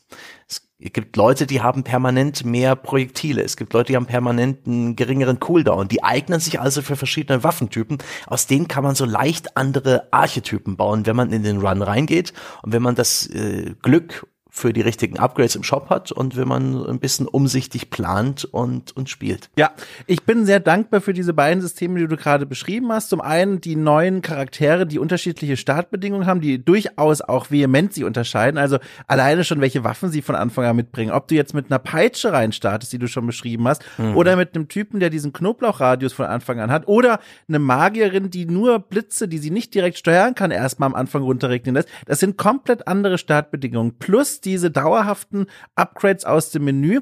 Die beiden Faktoren, die wirken, finde ich, oder versuchen entgegenzuwirken, eigentlich dem größten Schwachpunkt im Gameplay-Loop von diesem Spiel, nämlich das Ende einer Runde und im Start einer neuen. Weil mhm. da ist es ja wirklich so, du hast jetzt, da haben wir noch gar nicht drüber gesprochen, glaube ich, ne? Maximal geht eine Runde 30 Minuten ja. und dann wird einkassiert. Ähm, wenn du jetzt sagen wir mal bei 20 Minuten bist, so 20 Minuten und du bist halt mittlerweile wirklich der Sherman Tank unter den Fantasy Charakteren, du mhm. schießt aus allen Rohren und Öffnungen, die du hast. Sprichwörtlich. So, ne? es ist tatsächlich so. Also der Bildschirm ist voll von Effekten und hast du nicht gesehen und dann stirbst du, startest direkt ein neues Spiel, wenn du es machen würdest und startest mhm. halt wieder so pff, Level Piu, 1 und da ist halt Piu, genau und dann ist so oh, also das ist halt auch frustrierend und diese beiden Sachen, neuer Charakter zum Start mit neuen Eigenschaften Eigenschaften und Waffen oder anderen und diesen Upgrades, die versuchen dem zumindest entgegenzuwirken, dass du mhm. eben denkst, naja, jetzt probiere ich halt einfach einen anderen. Und ich wüsste nämlich ganz genau, wenn die Systeme nicht drin wären, wäre ich sehr schnell wieder raus gewesen, weil das ja. ist zu, das ist zu nervig. Also wirklich zu anstrengend. Ja, es hilft dir ein bisschen äh, wieder den Einstieg zu finden, mhm. auch dass man später die Maps im Hypermodus spielen kann. Das sind äh, die Gegner schneller und zahlreicher, das ist alles ein bisschen bisschen mehr, ein bisschen stressiger, aber das, dafür gibt's eben auch mehr Erfahrungspunkte und das eskaliert dann genauso und du musst nicht so lange warten, bis es eskaliert, bis es fordernd wird, bis der Bildschirm voll ist und das ist auch cool. Ja. Ähm, letztendlich äh, hier aber auch die ernüchternde Erkenntnis, das ist alles nur geklaut. Naja, also erstens mal, also mehrere Sachen. also erstens habe ich noch. oh, also erstens grundsätzlich, das ist übrigens eine Sache, die können wir mal in einem Sonntagspodcast so diskutieren, inwiefern man überhaupt bei diesem Medium von Clown sprechen kann. Wir sind ja hier Natürlich. in der Welt der Kunst und dort haben wir es ja auch bei anderen Medien gesehen. Es ist ja auch wo ist, wo ist Clown und wo ist Inspiration? Das ist so das Erste. Aber Sebastian, bevor wir dahin gehen, es gibt noch zwei Dinge, die ich zu diesem Spiel sagen möchte, okay. die mir sehr wichtig sind. Zum einen, ich möchte noch kurz auf den Entwickler zu sprechen kommen, weil das ist jetzt bisher so ein bisschen im nebulösen Nebel geblieben, wer das eigentlich gemacht hat. Finde ich, kann man ganz kurz auch noch einordnen. Und zwar kommt das Spiel von einem Ein-Mann-Entwickler, der nennt sich im Internet Ponkel mit C-L-E hinten. Mhm. Und heißt in Wirklichkeit aber Luca, und jetzt sehe ich den Nachnamen einfach so vor, wie man ihn schreibt, Galante. Ich weiß nicht, welcher Sprachraum dazugehört, deswegen je nachdem wird man das anders aussprechen, aber Luca Galante, der lebt heute in UK und er schreibt in seiner Twitter-Bio, dass er versehentlich, accidentally, Vampire Survivors gemacht hat. Ähm, ich habe mal auf seiner Webseite gestöbert. Der ist tatsächlich äh, äh, ausgewiesener, erfahrener Entwickler. Der hat sieben Jahre lang, nach eigener Aussage quasi, als äh, Professional Developer im, in Teams gearbeitet und drumherum so ein bisschen als Indie-Entwickler. Und in dem Kontext ist jetzt auch dieses Spiel entstanden. Und was ich mich da frage, Sebastian, was soll eigentlich der Name des Spiels? Hast du mal darüber nachgedacht? Vampire Survivors, was das Spiel mit dem Titel ja nahelegt, ist, wir spielen Vampire, die diese Wellen an Gegnern überleben müssen. Okay. Ja, spielen Moment, Moment, Moment. Sage ich mir, nehme ich, okay, alles cool, aber was ist denn mit einem Charakter wie Poe, der mit einem Knoblauch startet? Das ergibt doch dann gar keinen Sinn. Wir sind die Überlebenden von Vampiren. Aber wir, unsere Aufgabe als Spieler ist es, die Vampire zu überleben. Ah. Außerdem ist es geklaut, das Spiel. Die Vorlage heißt Magic Survival auf Android, ja. Da hat er sich gedacht, na, nenne ich das Survivor. Naja. Und dann mache ich statt Magier, mache ich, äh, ah, Vampire. Fertig war der Kreativprozess. Die halbe Serviette war vollgeschrieben. Das nächste Ale war auf dem Tisch. Ja? Also ich weiß. Das ja war ein erfolgreiches Kreativmeeting. Hat er sich angelogen und sich alle hinter die Binde gekippt. Also, so sieht's aus. Das weiß ich nicht. Und das Zweite noch ganz kurz, was ich sagen möchte, Sebastian, ganz kurz für dich und auch alle Menschen da draußen als Tipp, wie man das Spiel nochmal auf einer ganz neuen Ebene genießen kann. Und zwar macht mal da draußen die Musik aus, die ist eh so ein bisschen bediebig und mhm. dudelig, macht mal die Musik aus und packt euch einen eigenen Song von eurer Spotify-Lieblingsliste drauf. Sebastian, ich saß hier und hab gehört äh, von Dark Souls 3 den Track die, äh, Word, Word of the Boreal Valley und dabei äh, Vampire Survivor gespielt. Ey, ich habe noch nie sowas dramatisch erlebt. Ich auf Level 1 walze ich mit Knoblauchhorst durch die Gegner und dabei aus beiden Lautsprechern dieses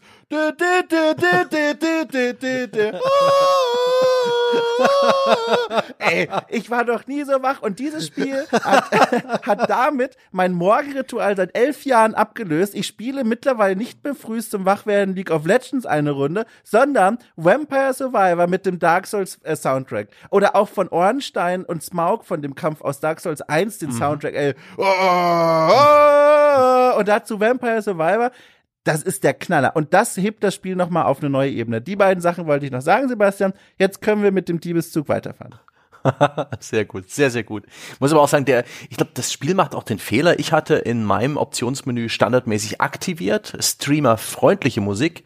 Dann ist dann auch noch die äh, Musikauswahl an beliebigen Chiptunes deutlich eingeschränkt. Macht aber nicht viel abhakt. Unterschied, ist alles nee, ein bisschen macht, bla. Nee, ja. Alles ein bisschen bla. Ich habe jedenfalls mit, äh, mit Erstaunen festgestellt, dass es ja eigentlich ein, äh, einen koreanischen Indie-Entwickler gibt, der ähm, auf Android Magic Survival ähm, mhm. hergestellt hat. Und das ist schon eine ganze Weile her. Das ist auch so ein, ein sich sehr entwickelndes Indie-Projekt hier auch zur Info. Ne? Magic äh, Vampire Survivors ist im Early Access, wird auch beständig weiterentwickelt, ist halt gerade so ein bisschen durch die Decke gegangen. Ich denke, dadurch habe ich es auch, auch ich mitbekommen. Ich denke, da sind wieder mal die bösen Streamer schuld. Und Magic Survival sieht auch aus wie also wirklich wie, als würde in, in ein Grundschüler irgendwas auf dem auf Bildschirm krakeln und sagen, fertig ist das Gameplay. Da hast du ein kleines Zipfelwesen, also äh, einen kleinen Zauberer mit so einem spitzen Hut, der sich in der Bildschirmmitte be befindet und graue, nee, schwarze Krakelmonster stürmen aus allen Richtungen auf diesen Zauberer zu. Und er hat eben auch einen, einen automatischen äh, Magic Bolt, mit dem er feuert und alles andere musst du eben über Upgrades machen. Es hat so viele identische ähm, Elemente. Es hat auch die große dominierende Erfahrungspunkteleiste in, am oberen Bildschirmrand. Es gibt zwar Erfahrungspunkte fürs Erledigen von Gegner, aber die meisten sammelst du eben auch, indem du diese blauen Kristalle aufsammelst oder das eine oder andere Heil-Power-Up oder was anderes. Und es gibt dann eben auch immer wieder bei jedem Level-Up diesen Shop, wo du langsam aber sicher de deine Spielstrategie entwickelst, verschiedene passive und aktive Items auswählst. Magic Survival hat auch noch eine Metaprogression, hat auch verschiedene Charaktere. Das ist alles relativ identisch. Weißt ja? du, was ich gerade sehe? Da muss ich jetzt ein bisschen schmunzeln. Ich habe ja jetzt gesagt, ne, ist die Frage, wo ist Kunst, wo ist Inspiration? Guck mir, während du erzählst, nochmal ein Gameplay-Video von dem Spiel und sehe, es gibt eine Stelle in Magic Survival, wo man eine Art vorübergehende Flammenwerfer aufsammeln kann mit Aha. dem man Feinde grillen kann. Ja. Und das ist wirklich eins zu eins aus Vampire Survivor. Ja, ja. Ja, ja auch Great auch Minds thinks, uh, think alike. Auch Waffen wie das Gewitter sind identisch. Waffen wie der Magic Wand oder der Magic Bolt identisch. Ich meine, Magic Survival macht sehr viel mehr. Es ist das ja, ausgereiftere das Produkt ein Stück weit, aber auch das irgendwie noch nicht fertig entwickelt. Irgendwie letztes Jahr hat sich der Entwickler bei Reddit zu Wort gemeldet, dass er nochmal komplett die Progression des Spiels mit der Version 0.8 komplett umkrempeln will. Ähm, hat sich seitdem nicht gemeldet. Ist ja auch ein bisschen was passiert, aber das ist immer noch eine Entwicklung. Und ich habe denen auch Geld gegeben. Das ist ein Free-to-Play-Spiel, aber ich habe relativ schnell die paar Euro gezückt, um die ähm, ähm, die Werbung, die Werbeeinblendung Einblendung nach dem Spielertod zu deaktivieren und denen ein bisschen äh, Geld in die Hand zu drücken. Aber es ist halt eine unglaublich zähe Metaprogression, siehe Mobile-Spiel. Und es ich, ah, ich komme nicht klar mit der Touch-Steuerung. Du hast da so eine Art virtuellen äh, Joystick, der aber nicht analog ist, sondern trotzdem irgendwie digital. Also es gibt nur eine Laufgeschwindigkeit und das egal, ob ich diesen Stick irgendwie manuell irgendwo platziere oder ob er da auftaucht, wo meine Spiel, wo ich den, den Finger hintippe, es, es, es spielt sich nicht gut. Ich mag das nicht. Ich habe Bock auf den Gameplay-Loop von äh, Magic Survival, aber ähm, Vampire Survivors ist einfach das griffigere Spiel, schön mit der Tastatur, klackernde, digitale, haptisch fühlbare Tasten, was für ein schönes Spielgefühl. Und ich bin ein bisschen traurig, ja. dass es mich auf Mobile nicht so huckt, aber es war super witzig, die, die, die klare, die klare Inspiration zu sehen. Ja. Auch, ähm, ja, nicht zu unterschätzen, möchte ich noch hinzufügen zu dem, was du gesagt hast, auch die Fiktion. Ich finde dieses äh, Setting des Fantasy äh, Helden, Helden, die gegen hier diese komischen Kreaturen bestehen muss, darf man nicht unterschätzen. Ich glaube, du bist da ein bisschen weiter weg, aber für mich ist das durchaus etwas, wo ich gemerkt habe, das trägt auch seinen Anteil, dass ich da reingezogen werde. Mhm. Was ich umso mehr gemerkt habe, da baut der Dom eine kleine Brücke, als ich mir die beiden anderen Spiele noch angeguckt habe, die wir uns ja auch in Vorbereitung mal mhm. näher auf die Brust geknüpft haben. Nee. Ich habe mich sofort beim Spielen von Vampire Survival äh, wegen dieser, weiß ich nicht, ist es eine Gewaltästhetik, diese Tatsache, dass man sich wirklich durch Gegner Horden mäht, dass immer neue Gegner erscheinen und dein Ziel ist es einfach durchzuhalten, länger durchzuhalten, Upgrades zu sammeln, stärker zu werden aber einfach durchhalten. Und da sind mir zwei Spiele eingefallen. Eins habe ich schon mal besprochen in so einem Bäcker-Format. Äh, wir machen ja noch deutlich mehr Podcasts als immer nur am Sonntag. Und die Leute, die uns bei Steady oder bei Patreon backen, ähm, die Infos dazu am Ende des Podcasts, wir machen die Eigenwerbung immer erst am Schluss, die bekommen ein paar mehr Formate. Eins davon heißt Aber warum, wo André die, die seltsamen Spiele rechtfertigt, die er sich so nebenher kauft, die eigentlich kein Podcast wert sind, was oft ganz schöner Murks ist. Und da habe ich auch mich mal eingeladen mit Nova Drift. Das ist auch im Early Access einem Spiel, das mehr oder weniger aus dem Gameplay von so einem ähm, Asteroids, das heißt also ein Raumschiff, das man drehen kann, wo man Schub geben kann und ballern kann ähm, und daraus so eine Art eskalierende Survival Sandbox äh, zaubert. Gegner kommen aus allen Richtungen in immer neuen Wellen. Es gibt Bossgegner, es gibt zwischendurch, äh, es gibt Erfahrungspunkte, die man aufsammeln kann, ne? klassisches Thema und es gibt immer wieder einen Shop, der auftaucht. Und rechts früh im Spiel entscheidest du dich aus ganz vielen verschiedenen Raumschiffhüllen, aus den verschiedenen Schildern, aus verschiedenen Hauptwaffen, das können zielsuchende Raketen sein, das kann eine Railgun sein, das kann eine Todeszone sein, entscheidest du dich halt aus so einem gewissen aus einer gewissen Bandbreite und dann gibt's immer wieder Upgrades und diese Upgrades bestimmen, wie sich dein Run entwickelt und es gibt immer mehr Gegner und immer schwerere Gegner und dein Raumschiff schießt immer mehr Projektile und wird immer wehrhafter, gleichzeitig wird es immer schwieriger, bis du endgültig garantiert sterben wirst.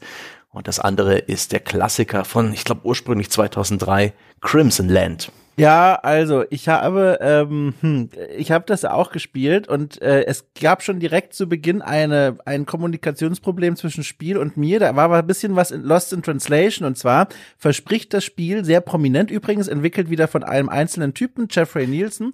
Äh, Nova Drift jetzt. Ja, genau, richtig. Nova Drift, mhm. genau, ja. Äh, Nova Drift, ähm, da wird nämlich versprochen, es werde hier eine Evolution des Raumschiffs geschehen während des Spielens. Äh, das heißt, das Raumschiff, das man steuert, mhm. kann erweitert werden mit verschiedenen Upgrades, mit Modifikatoren und so neue Fähigkeiten sich aufschrauben und neue Waffensysteme und bla bla bla bla. Was ich aber verstanden habe, war wortwörtlich eine Evolution des Raumschiffs. Was ich nämlich gedacht habe, war, ach, das ist ja interessant. Das Spiel guckt, wie ich spiele und entwickelt dann quasi Waffensysteme, die passen zu meinem Spielstil. Also, wie man eben das Wort Evolution verstehen würde. Aber nein, es war einfach nur alle paar Level Upgrades draufschrauben. Da dachte ich mir, ja, okay. Yes, mein Gott, Dom, du bist also, aber echt, also, du bist, also, oh mein Gott, ja. ich hoffe, du gerätst nie mal in so eine, so eine Marktanalyse. für irgendwelche Produkte. Ja, ich der versaute uns schon wieder den Cola-Geschmack. Ja. Naja, Evolution, Entschuldigung, also was erwartet man denn? Ich, also, da war ich erstmal ich vor den Kopf gestoßen. Ey, ohne Scheiß. Einen der beliebigsten Marketingbegriffe, naja. den man mit Zweifel auf alles klatschen kann. Mit dem verbirgst du, mit dem verbindest du sehr konkrete Erwartungen. Mein Gott. Ja, also ich habe es ja dann überwunden, ich habe mich dann damit auseinandergesetzt und ich, also ich weiß jetzt nicht, wie genau wir da reinsteigen wollen. Können wir gerne wir müssen machen. Nicht sehr genau. Ich, was ich halt, also das möchte ich nur noch mal festhalten. Ich habe halt auf jeden Fall gemerkt, dadurch, dass es plötzlich so ein Asteroids-Ding ist, habe mhm. ich übrigens auch als Kind gespielt, genauso auch wie so Sachen wie Missile Command. Das ist wieder ein bisschen anders, aber alles so so so Horde-Spiele, so Bullet Hell-Dinger. Mhm ich bin da direkt so wenig grundfasziniert. Ich weiß nicht, wie, wie gut das die Leute da draußen jetzt nachvollziehen und verstehen können. Aber ich bin wesentlich begeisterter und leidung, leidensfähiger, wenn es hier um Vampire und Fantasy-Monster hm, geht, als verstehe. wenn ich mit einem Raumschiff äh, gegen Asteroiden und andere Raumschiffe kämpfe. Auch wenn, und da schiebe ich dir gerne den funkelnden Ball zu, Sebastian, Nova Drift einen richtig tollen Schauwert hat. Ja, es ist äh, von diesen Spielen Spielen das hübscheste, das ja. äh, gepolishste, natürlich auch noch im Early Access. Ähm, Ende Januar gab es aber ein größeres Update. Das war schon viel deutlich eher versprochen. Und die Roadmap, so wie sie aussieht, wird den, den Indie-Entwickler, der dahinter steckt, auch Jahre beschäftigen. Aber ähm, es ist cool. Es, ist, es macht Spaß, es sieht stylisch aus, es hat coole Neonfarben, es hat geil animierte, kreative Gegner.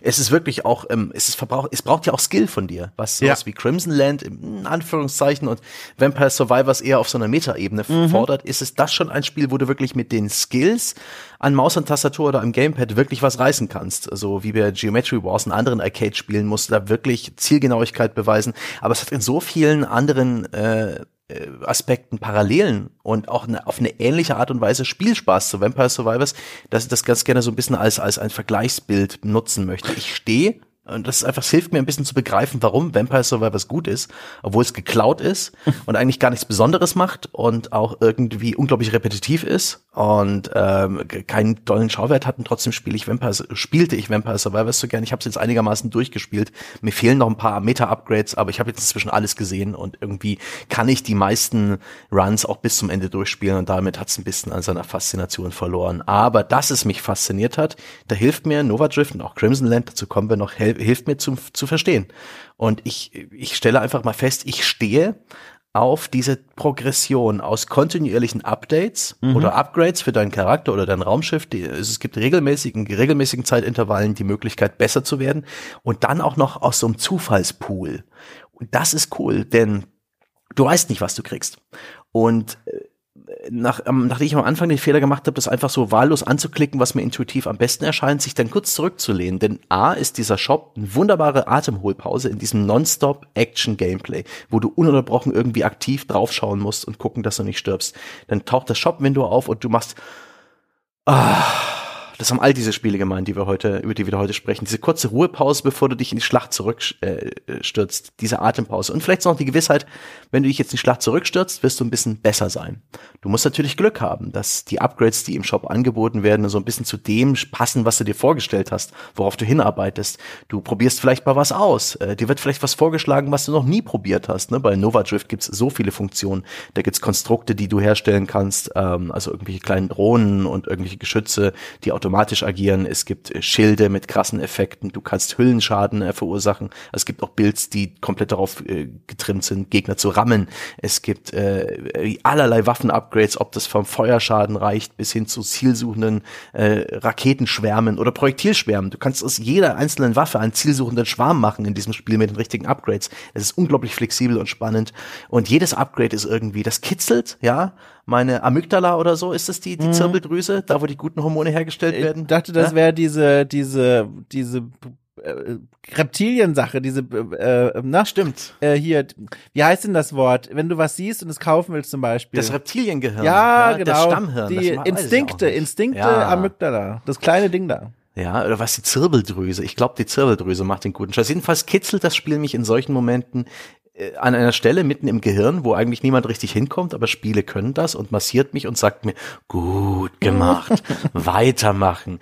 Willst nicht das nächsthöhere Upgrade sehen hier? Und das ist einfach nur geil ich finde halt, es ist auch bemerkenswert gleichzeitig, trotz dieser Gemeinsamkeiten, dass Nova Drift eine komplett andere, ich sag mal, Hirnregion anspricht als ähm, Vampire Survivor. Bei ja. Vampire Survivor, das empfand ich ganz schnell als eine Art Machtfantasie, die hier spielbar wird. Weil selbst wenn du nicht gut bist, bist du gut genug, um tausende von diesen kleinen Puppelgegnern kaputt zu hauen. Und daraus zieht sich zumindest für mich eine gewisse Befriedigung, weil du da so durchwalzen kannst. Mhm. Und es ist auch nicht so komplex, dass du dich bei jedem neuen Upgrade-Bildschirm davor setzen musst und denken musst, okay, was nehme ich jetzt hier eigentlich? So, es sind zwei hm. Sätze höchstens für jedes Item und dann verstehst du, was passiert. Bei Nova Drift hingegen, erstens mal die Kämpfe selbst auf dem Bildschirm wesentlich fordernder. Du musst ja, ja. wirklich konzentriert spielen und, und Übersicht bewahren und Timing, dich an die Steuerung gewöhnen. Ganz anderes Skillset, was von dir verlangt wird. Mhm. Und dann die Upgrades. Du, ich saß da ja vor und musste manchmal echt nachdenken, um zu kapieren, was ich jetzt ja. hier eigentlich draufschraube, in welche Upgrade Skill Trees das jetzt reinzählt, ob ich jetzt Modifikatoren nochmal neu auswürfeln lasse oder mir einen aussuche. Du, also, das ist nicht schlecht, aber es ist viel komplexer und das viel spricht nochmal komplett andere äh, Spielart eigentlich an. Ja. Ja, ich, es ist nicht wirklich so vergleichbar zu Vampire Survivors, aber es fiel mir einfach ein, weil ja. es halt eine, eine, ähnliche Struktur hat und weil es äh, in einem in ganz anderen Ausprägung zeigt, was man damit machen kann. Und ich stehe einfach auf diese Spiele.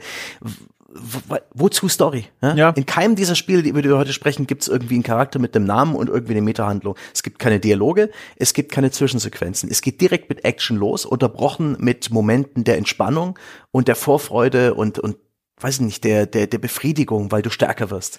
Was du in diesen Spielen machst, ist auf der Power Curve surfen. Mhm. Ja? Die Gegner werden immer stärker. Du wirst hoffentlich immer stärker. Und es gibt Momente, in denen du stärker bist als die Gegner, vielleicht auch abrupt und plötzlich, weil du irgendwie eine geile Kombination freischaltest, weil du eine Waffenevolution hast, weil du irgendwie äh, eine Truhe aufmachst, beispielsweise bei Vampire Survivors und und plötzlich diesen Spike hast. Plötzlich springt deine Macht im Vergleich zu, zu dem, was die Gegner so machen, dramatisch nach oben. Und auch bei Nova Drift gibt's dann die Momente, wo ich einfach ein, geiles, äh, ein paar geile Upgrades drauf habe und ich, ich fetz einfach Gegnerwellen weg kurz bevor sie auf dem Bildschirm überhaupt auftauchen, ja, und sammle Erfahrungspunkte auf, die außerhalb des Bildschirms auf mich zugleiten. Und ich denke mir, yes, weil Vampire Survivors ja eben bist du noch äh, von Gegnern umzingelt und plötzlich machst du diese Truhe auf mit, sagen wir mal, drei Upgrades und plötzlich einfach ohne dass du irgendwas tust, werden die alle zurückgedrängt, ja? werden sie niedergemäht und, und du schaffst dir wieder diese, diese Macht, diese Power Fantasy und denkst ja. dir, oh Gott, ja, es fühlt sich so gut an, stärker zu werden. Ja, andere Trottel, ja, spielen die Dark Souls Spiele, um am Ende des Spiels, weiß nicht, 50 Prozent mehr Schaden zu machen und haben die langsamste, ja, äh, äh, allmählichste Power Curve, die es da gibt, oh, durchsetzt von Story, von Skill, von Exploration. Nichts davon brauche ich für meine Power Fantasy. Ja, also das ist wirklich Progression in Rohform. Ja. Das ist wirklich, das ist ja, ein Muskel, der anschwillt, ja. Und du kannst sogar zuschauen dabei, wie deine Oberschenkel und deine Unterarme dicker werden, zumindest in deinem Gehirn, weil du halt mehr Power bekommst. Und die Power Fantasy, das Surfen auf der Power Curve, das ist hm, das ist pures also Gold, da, das ist da, pure Genuss ja. und das ist der Reiz an diesen Spielen. Da höre ich doch direkt, wer die aktuelle Staffel Dark Souls Diaries nicht hört, nämlich du. Äh, direkt in der ersten, zweiten Folge, als ich quasi im ersten Gebiet ankam, habe ich direkt mal 36 Level gegrindet, einfach nur aus Angst. Und das war und das war auch, das war auch eine Machtfantasie. Also ich habe extra diese Tutorial-Gegner bin ich hoch und runter gerutscht und habe gewartet, bis da die 36 steht.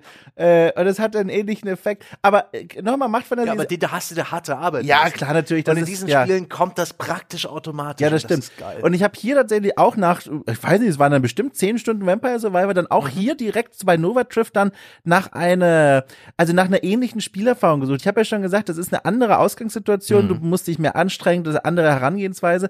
Und dann habe ich erstmal richtig Probleme gehabt, reinzukommen. Mir fehlte so diese Waffe oder diese Möglichkeit, da so ein ähnliches Macht Machtgefühl mhm. von Anfang an aufzubauen. Und dann, und die möchte ich nämlich nochmal gesondert hervorheben, fand ich sie. Die Waffe, die mir genau das erlaubt hat und von der riesengroßer Fan in Nova trifft, und zwar diese Homing Missiles. Die haben nämlich eine, yes! Sehr gut. Erinnerst du dich an den Podcast über Knaben? Ja, ja, ja? da muss ich auch denken. Da muss ich auch denken. Freunde zu Hause, wo ja. ich eine Predigt gehalten habe für Richtig. die zielsuchenden Waffen ja. und ich wurde, was wurde ich belächelt? Unter anderem von wem? Von dir. Das weiß ich nicht. War ich überhaupt Teil der Runde? Bin mir nicht mehr sicher. also, da musste ich auch an dich denken. Völlig richtig. Das Tolle nämlich an dieser Waffe ist, es sind nicht nur zielsuchende Raketen, die auch optisch wunderschön anzusehen geil. über den Bildschirm ja. jagen, sondern da ist nochmal eine Mechanik drin, die ich ja total geil finde. Wenn du die einfach immer nur abschießt, sobald du kannst, schießt du da vier zielsuchende Raketen ab. Aber wenn du nicht schießt und wartest, dann lädt dein Raumschiff quasi nach und nach immer neue Raketen nach, bis du endlich abschießt. Und daraus ergibt sich ein spannender taktischer Entscheidungsmoment. Wie lange kann ich es schaffen, gegnerischen Projektilen auszuweichen und den Gegnern auch, bis ich dann endlich diesen befreienden Linksklick mache und da einfach eine Barrage äh, mhm. aus, aus Missiles losgeschickt wird, die alle, fast alle, ihr Ziel finden. Und dann zerploppt einfach alles auf dem Bildschirm. Das ist ein wunderschönes Gefühl. Ja. Und diese Waffe hat mich richtig reingeholt in Nova Drift. Ist eine der, natürlich auch der Noob-Waffen, aber auch eine, die ich am liebsten spiele. Guck mal, direkt die Begeisterung wieder runtergedrückt. Das ist eine Noob-Waffe, sagt er. Was ja, ist das mich, denn? Also, naja, also. Ich bin ja auch, ich bin ja selber Noob. Ja. Ich, ich spiele auch in 50 Prozent der Fällen, wenn es mir angeboten wird, nehme ich den Raketenschwarm, weil es auch audiovisuell ist. Es ist einfach fantastisch. Ich stehe drauf schon in Anime, ja, japanische Gundam und Co. Geschichten, wenn dann irgendwie der Raketenschwarm geil gezeichnet über den Himmel zieht oder in anderen Videospielen. Ich bin ein Freund, ein großer Freund des zielsuchenden Raketenschwarms. Also- und hey, auch Vampire Survivors hat massig zielsuchende Waffen. ja, das stimmt. Das stimmt. So ein Vogel. Ah, nee, Quatsch, der ist ja gar nicht zielsuchend. Nee. Welche ist denn zielsuchend? Der Magic Wand, Ja, klar, natürlich. Ja, ja. das Cross ist auch zielsuchend. Es ist ehrlich gesagt schwer bei dem Spiel zu erkennen, was zielsuchend ist, weil überall einfach Gegner sind. Also Ja. alles ist zielsuchend. Dann äh, kommen wir mal zum dritten Spiel. Ja. Das kennt ihr vielleicht da draußen, weil es auch ein echter Klassiker ist. Das äh, aus Russland kommt das meiner Meinung Ja, nach. Finnland. Äh, nee, nee, Finnland, Finnland. Tentons äh, Limited oder äh, Interactive? Nee, Tentons Limited. Entertainment. Ten Tons Entertainment. Ja. Tentons. Tentons, Also 10 Tonnen. ja. Und das ist einer der, der, das, der Erstlingswerke des Studios. Das hat inzwischen noch ganz viele andere Top-Down-Shoot'em-Ups gemacht in irgendeiner Form. Aber das ist für mich immer noch der eh- zeitlose Klassiker. Ist auch bis heute relativ preisstabil. Ich habe da ne, 13 oder 14 Euro von unserem Firmengeld auf den Kopf gehauen, um das zu kaufen. Es ist bei Steam derzeit ja 13,99 Euro. Ähm, in einer HD-Version ist es nochmal re-released worden im 2014, aber das Spiel ist Asbach uralt und äh, Crimson Land ist top-down. Sieht nicht besonders gut aus, hat eben auch genauso wie Vampire Survivors einfach nur ein, ähm, einen Hintergrund. Siehst du halt irgendwie ein Feld oder eine Straße und da ist sonst nichts außer Gegner, die beständig spawnen. Aus allen Richtungen oder auch mitten auf dem Feld. Da gibt's zum Teil auch Gegnergeneratoren, die immer neue Gegner ausspucken. Das sind Zombies, das sind Spinnen, das sind Käfer. Die schießen auch teilweise auf dich. Und du läufst da als kleine Top-Down-Spielfigur am Anfang mit einer Pistole bewaffnet umher. Und ich finde auch da ist das Herzstück der Survival-Modus. Es gibt einen Quest-Modus, mit dem man ganz viele dieser Perks, die man regelmäßig bekommt, ähm, freischalten kann und neue Waffen. Aber im Survival-Modus entfaltet es dann wirklich seinen Reizen. Das geht in eine ganz ähnliche Richtung. Ja. Zombies erschießen, neue Waffen aufsammeln, die gibt's einfach als Pickups auf der Map.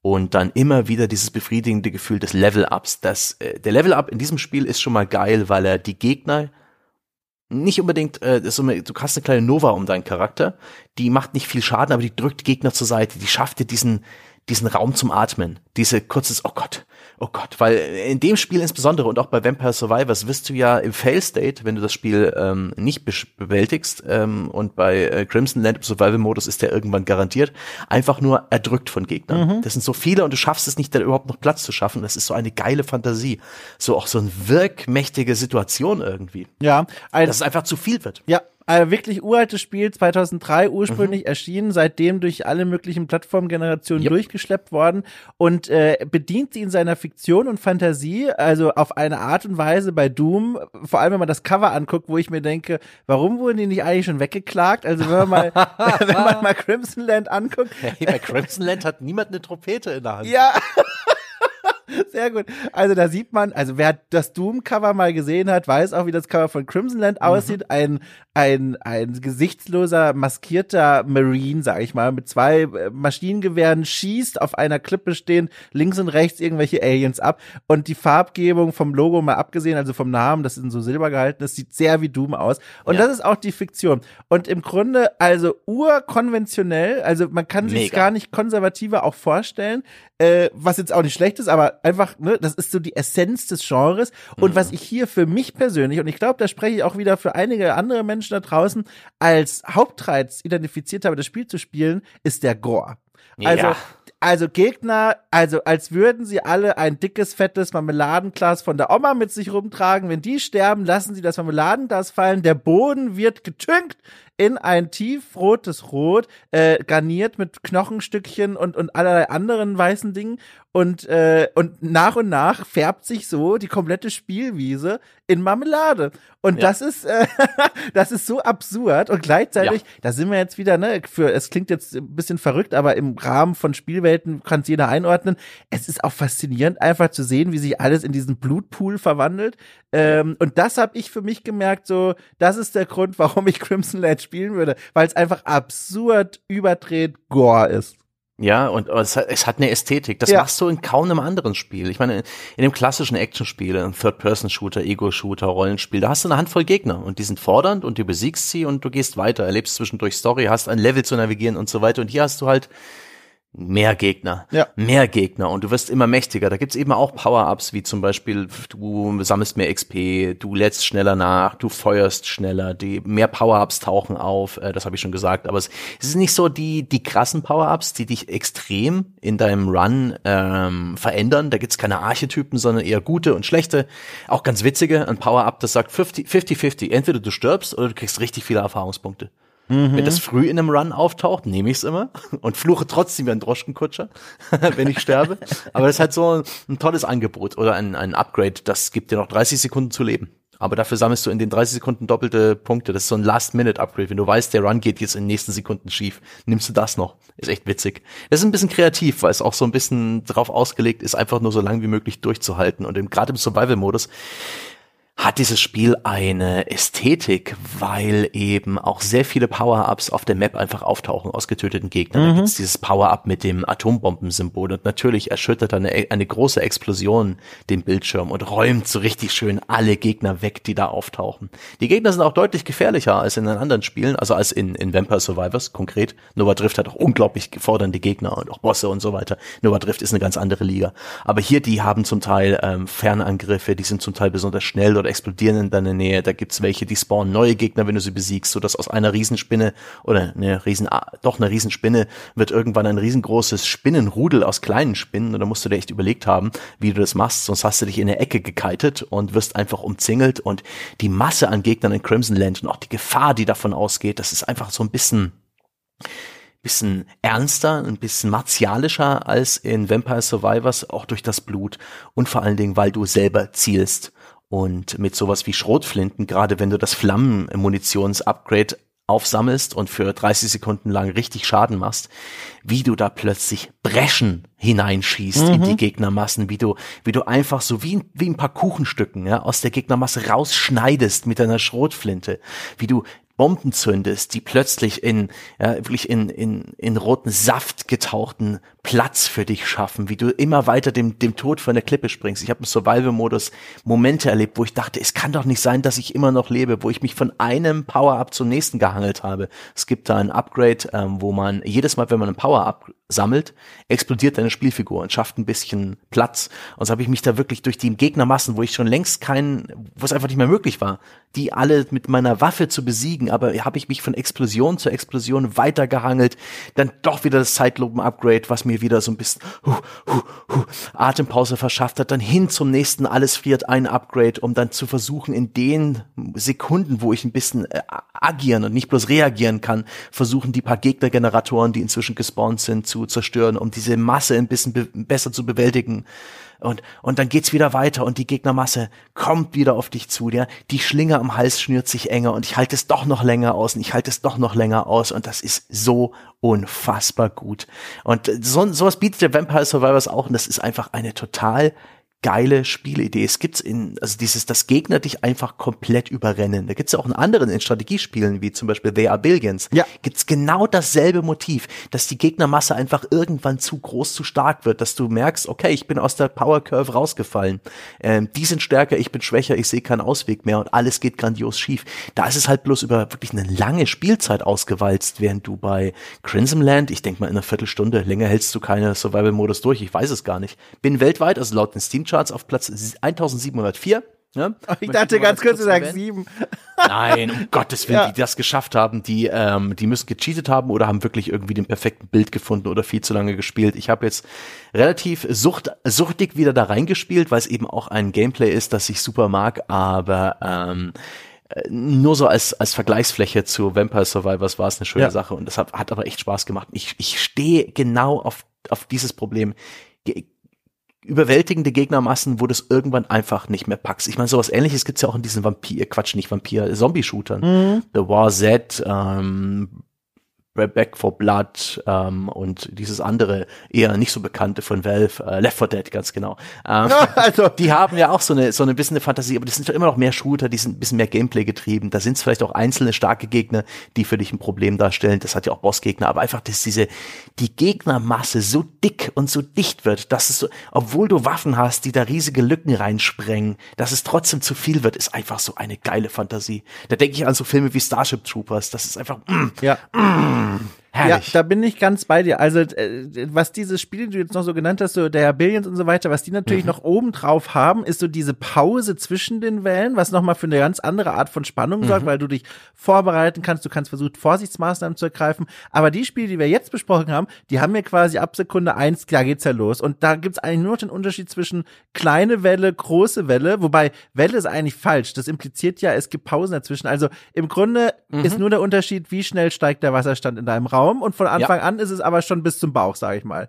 Äh, das ist, glaube ich, das Bild, das besser passt. Und ich merke auch, wenn ich hier so zuhöre und jetzt auch als jemand, der die selber gespielt hat, das ist eine, finde ich, der ganz wenigen Genres, bei denen du Probleme hast, die Faszination jemandem zu erzählen, der oder die selber das noch nicht gespielt hat und auch nicht so ja. den Zugang zu Spielen hat. Wenn ich hier in Assassin's Creed habe, kann ich dir in drei Sätzen einem Nichtspieler, Nichtspielerin erklären, was die Faszination an solchen Spielen ausmacht. Oder irgendwas anderes. Aber mhm. dieses Genre hier, also zu erklären, warum ich jetzt Vampire Survivor oder vielleicht sogar noch schlimmer, weil realistisch anmutender Crimson Land ich geil finde. ja. Da fühlst du dich direkt doof, weil das ja. ist sowas, das wird kommuniziert, finde ich, über das Gefühl beim Spielen. Ja. Und eigentlich musst du sagen, hier, hier ist die Maus und die Tastatur, äh, mach einfach mal. Und das ist ganz interessant. Das ist wirklich, das ist ein Spiel, wo Mutti, ja, äh, kopfschüttelnd wieder aus dem Raum geht und äh, mit deinem Lehrer sprechen will. Ja, genau. Ob du, ob du in der Schule langsam ausfällig wirst. Nee, das ist wirklich, das muss man gefühlt haben und auch gerade im Fall von Vampire Survivors dauert es eine Weile, bis es Klick macht und du wirklich äh, von dieser süßen Frucht der eskalierenden Progression kostest. Und das ist halt auch das Geile. Der Unterschied zwischen dem Startpunkt wie es auch bei, bei Nova Drift, wie es mit dem kleinen Asteroids äh, Raumschiff losgeht, das Piu Piu Piu Piu macht, bis hinter zum ja Raketenschwarm strotzenden äh, Bollwerk. Genauso bei Crimson Land, der der kleine Mann mit der Pistole, der später halt einfach nur äh, mit riesigen äh, äh, Geschossbrünsten seine Breschen in die Zombies ballert oder eben deine, deine Todeszone in Vampire Survivors, wo du einfach nur deine Figur stehen lässt, 30 Sekunden und alle zerstören sich an ihr. Ja. Das ist so ein geiles Gefühl. Und das ist auch so ein Spektrum, das Spiele ja sonst nicht bieten. Selbst in diesen so klassischen Actionspielen denken wir an alles, wo man sich so ein bisschen aufrüstet. Das 0815 Rollenspiel, Dragon Age oder auch ein Diablo. Ähm, man denke an sowas wie, weiß ich nicht, Spider-Man oder Infamous, an diese Open-World-Spiele oder Ghost of Tsushima, wo du ja schon im Spielverlauf unglaublich viele Skills freischaltest, Kombos freischaltest, ähm, den Charakter mit passiven Attributen verbesserst. Nichts kommt auch nur in die Nähe Nähe der Eskalation, die für dich in solchen Spielen spürbar wird, weil es so, das ist wirklich wie eine exponentielle Funktion. Ja, ein bisschen so wie ne, Corona-Infektionszahlen. Haha. Dabei ist nicht eigentlich, wenn ich so drüber nachdenke, diese Dynasty Warrior-Reihe, die du so magst, mm. äh, ist das nicht hier auch, sagen wir mal, verwandt, weil für die, die es jetzt gerade nicht vor mhm. Augen haben, diese Spiele, in denen du Helden und Heldinnen aus der, oh je, ostasiatischen Mythologie äh, spielst. Die Geschichte der drei Reiche. Ja, jetzt, jetzt okay, bitteschön. Alles klar, ey, hör zu. Es ist einfach die Geschichte der drei Reiche. Das ja. ist eines der großen literarischen äh, Werke äh, der chinesischen Literatur.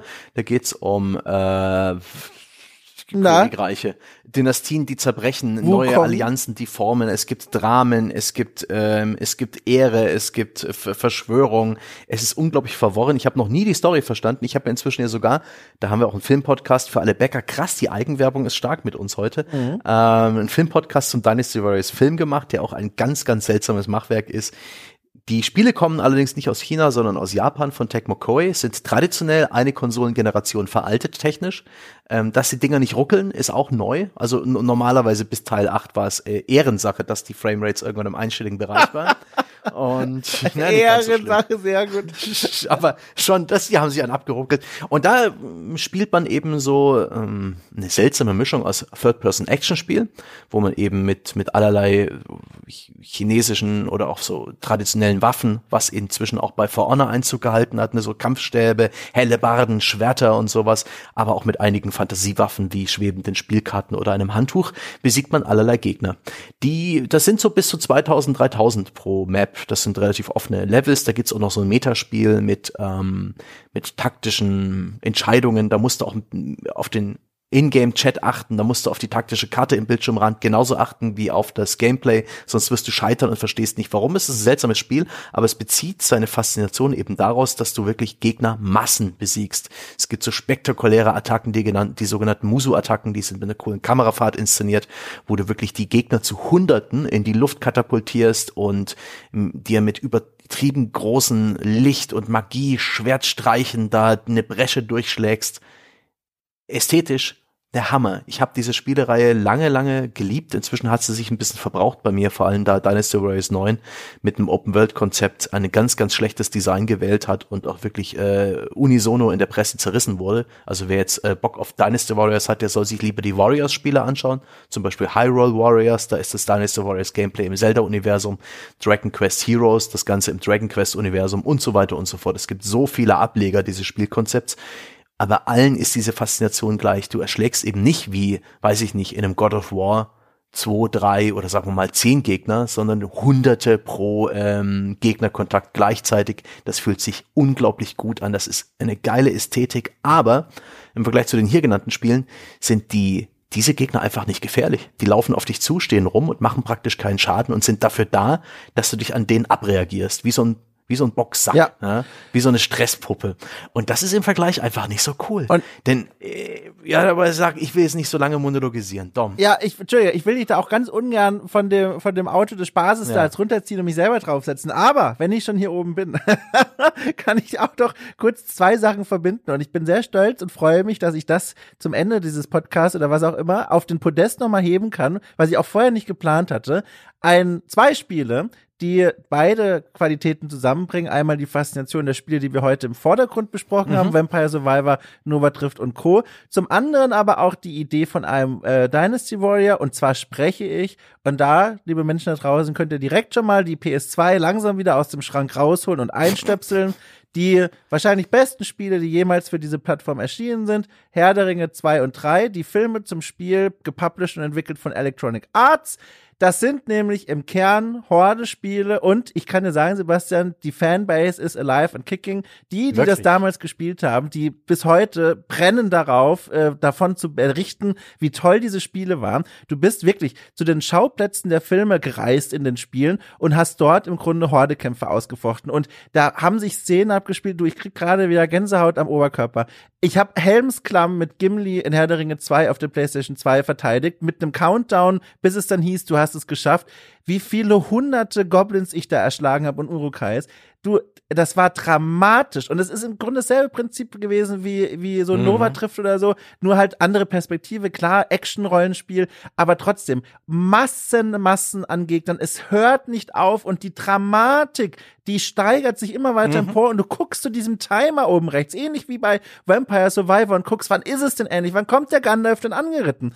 Und so kämpfst du dich bis zum Ende und in dem Moment, wo du denkst, meine Finger verkrampfen, ich gebe den PlayStation Controller ab, dann bringt mich doch alle um, dann kommt die Cutscene und erlöst dich. Und das ist so eine Faszination, um die nochmal rauszukramen, eine, die mich auch schon ganz lange begleitet und jetzt bei Vampire Survivor nochmal ein ganz neues Gefäß mhm. gefunden hat. Ja. Sehr gut. Ich, ich komme gleich nochmal drauf zurück. Ähm, genau das bietet eben Dynasty Warriors nicht. In Dynasty ja. Warriors sind die Gegnergeneräle die einzigen starken Figuren und das Fußvolk ist halt so zahnlos.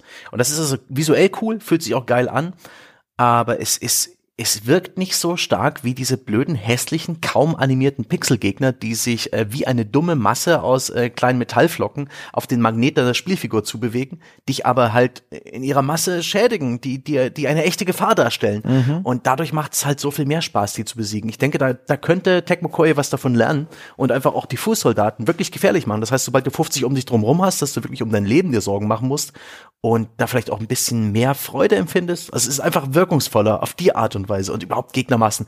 Auch Diablo und Co., diese Action-Rollenspiele, die lieben das ja auch, ne? Da gibt's auch immer wieder mal den Archetyp, der dich einfach zuspammt mit Masse. Ja? ja. Die Insekten sind's meistens oder irgend sowas und das ist auch geil, sich da einfach durchzumähen viel besser als, weiß nicht, die Bossgegner und sowas, wo du dann auch ein bisschen ausweichen musst und so weiter.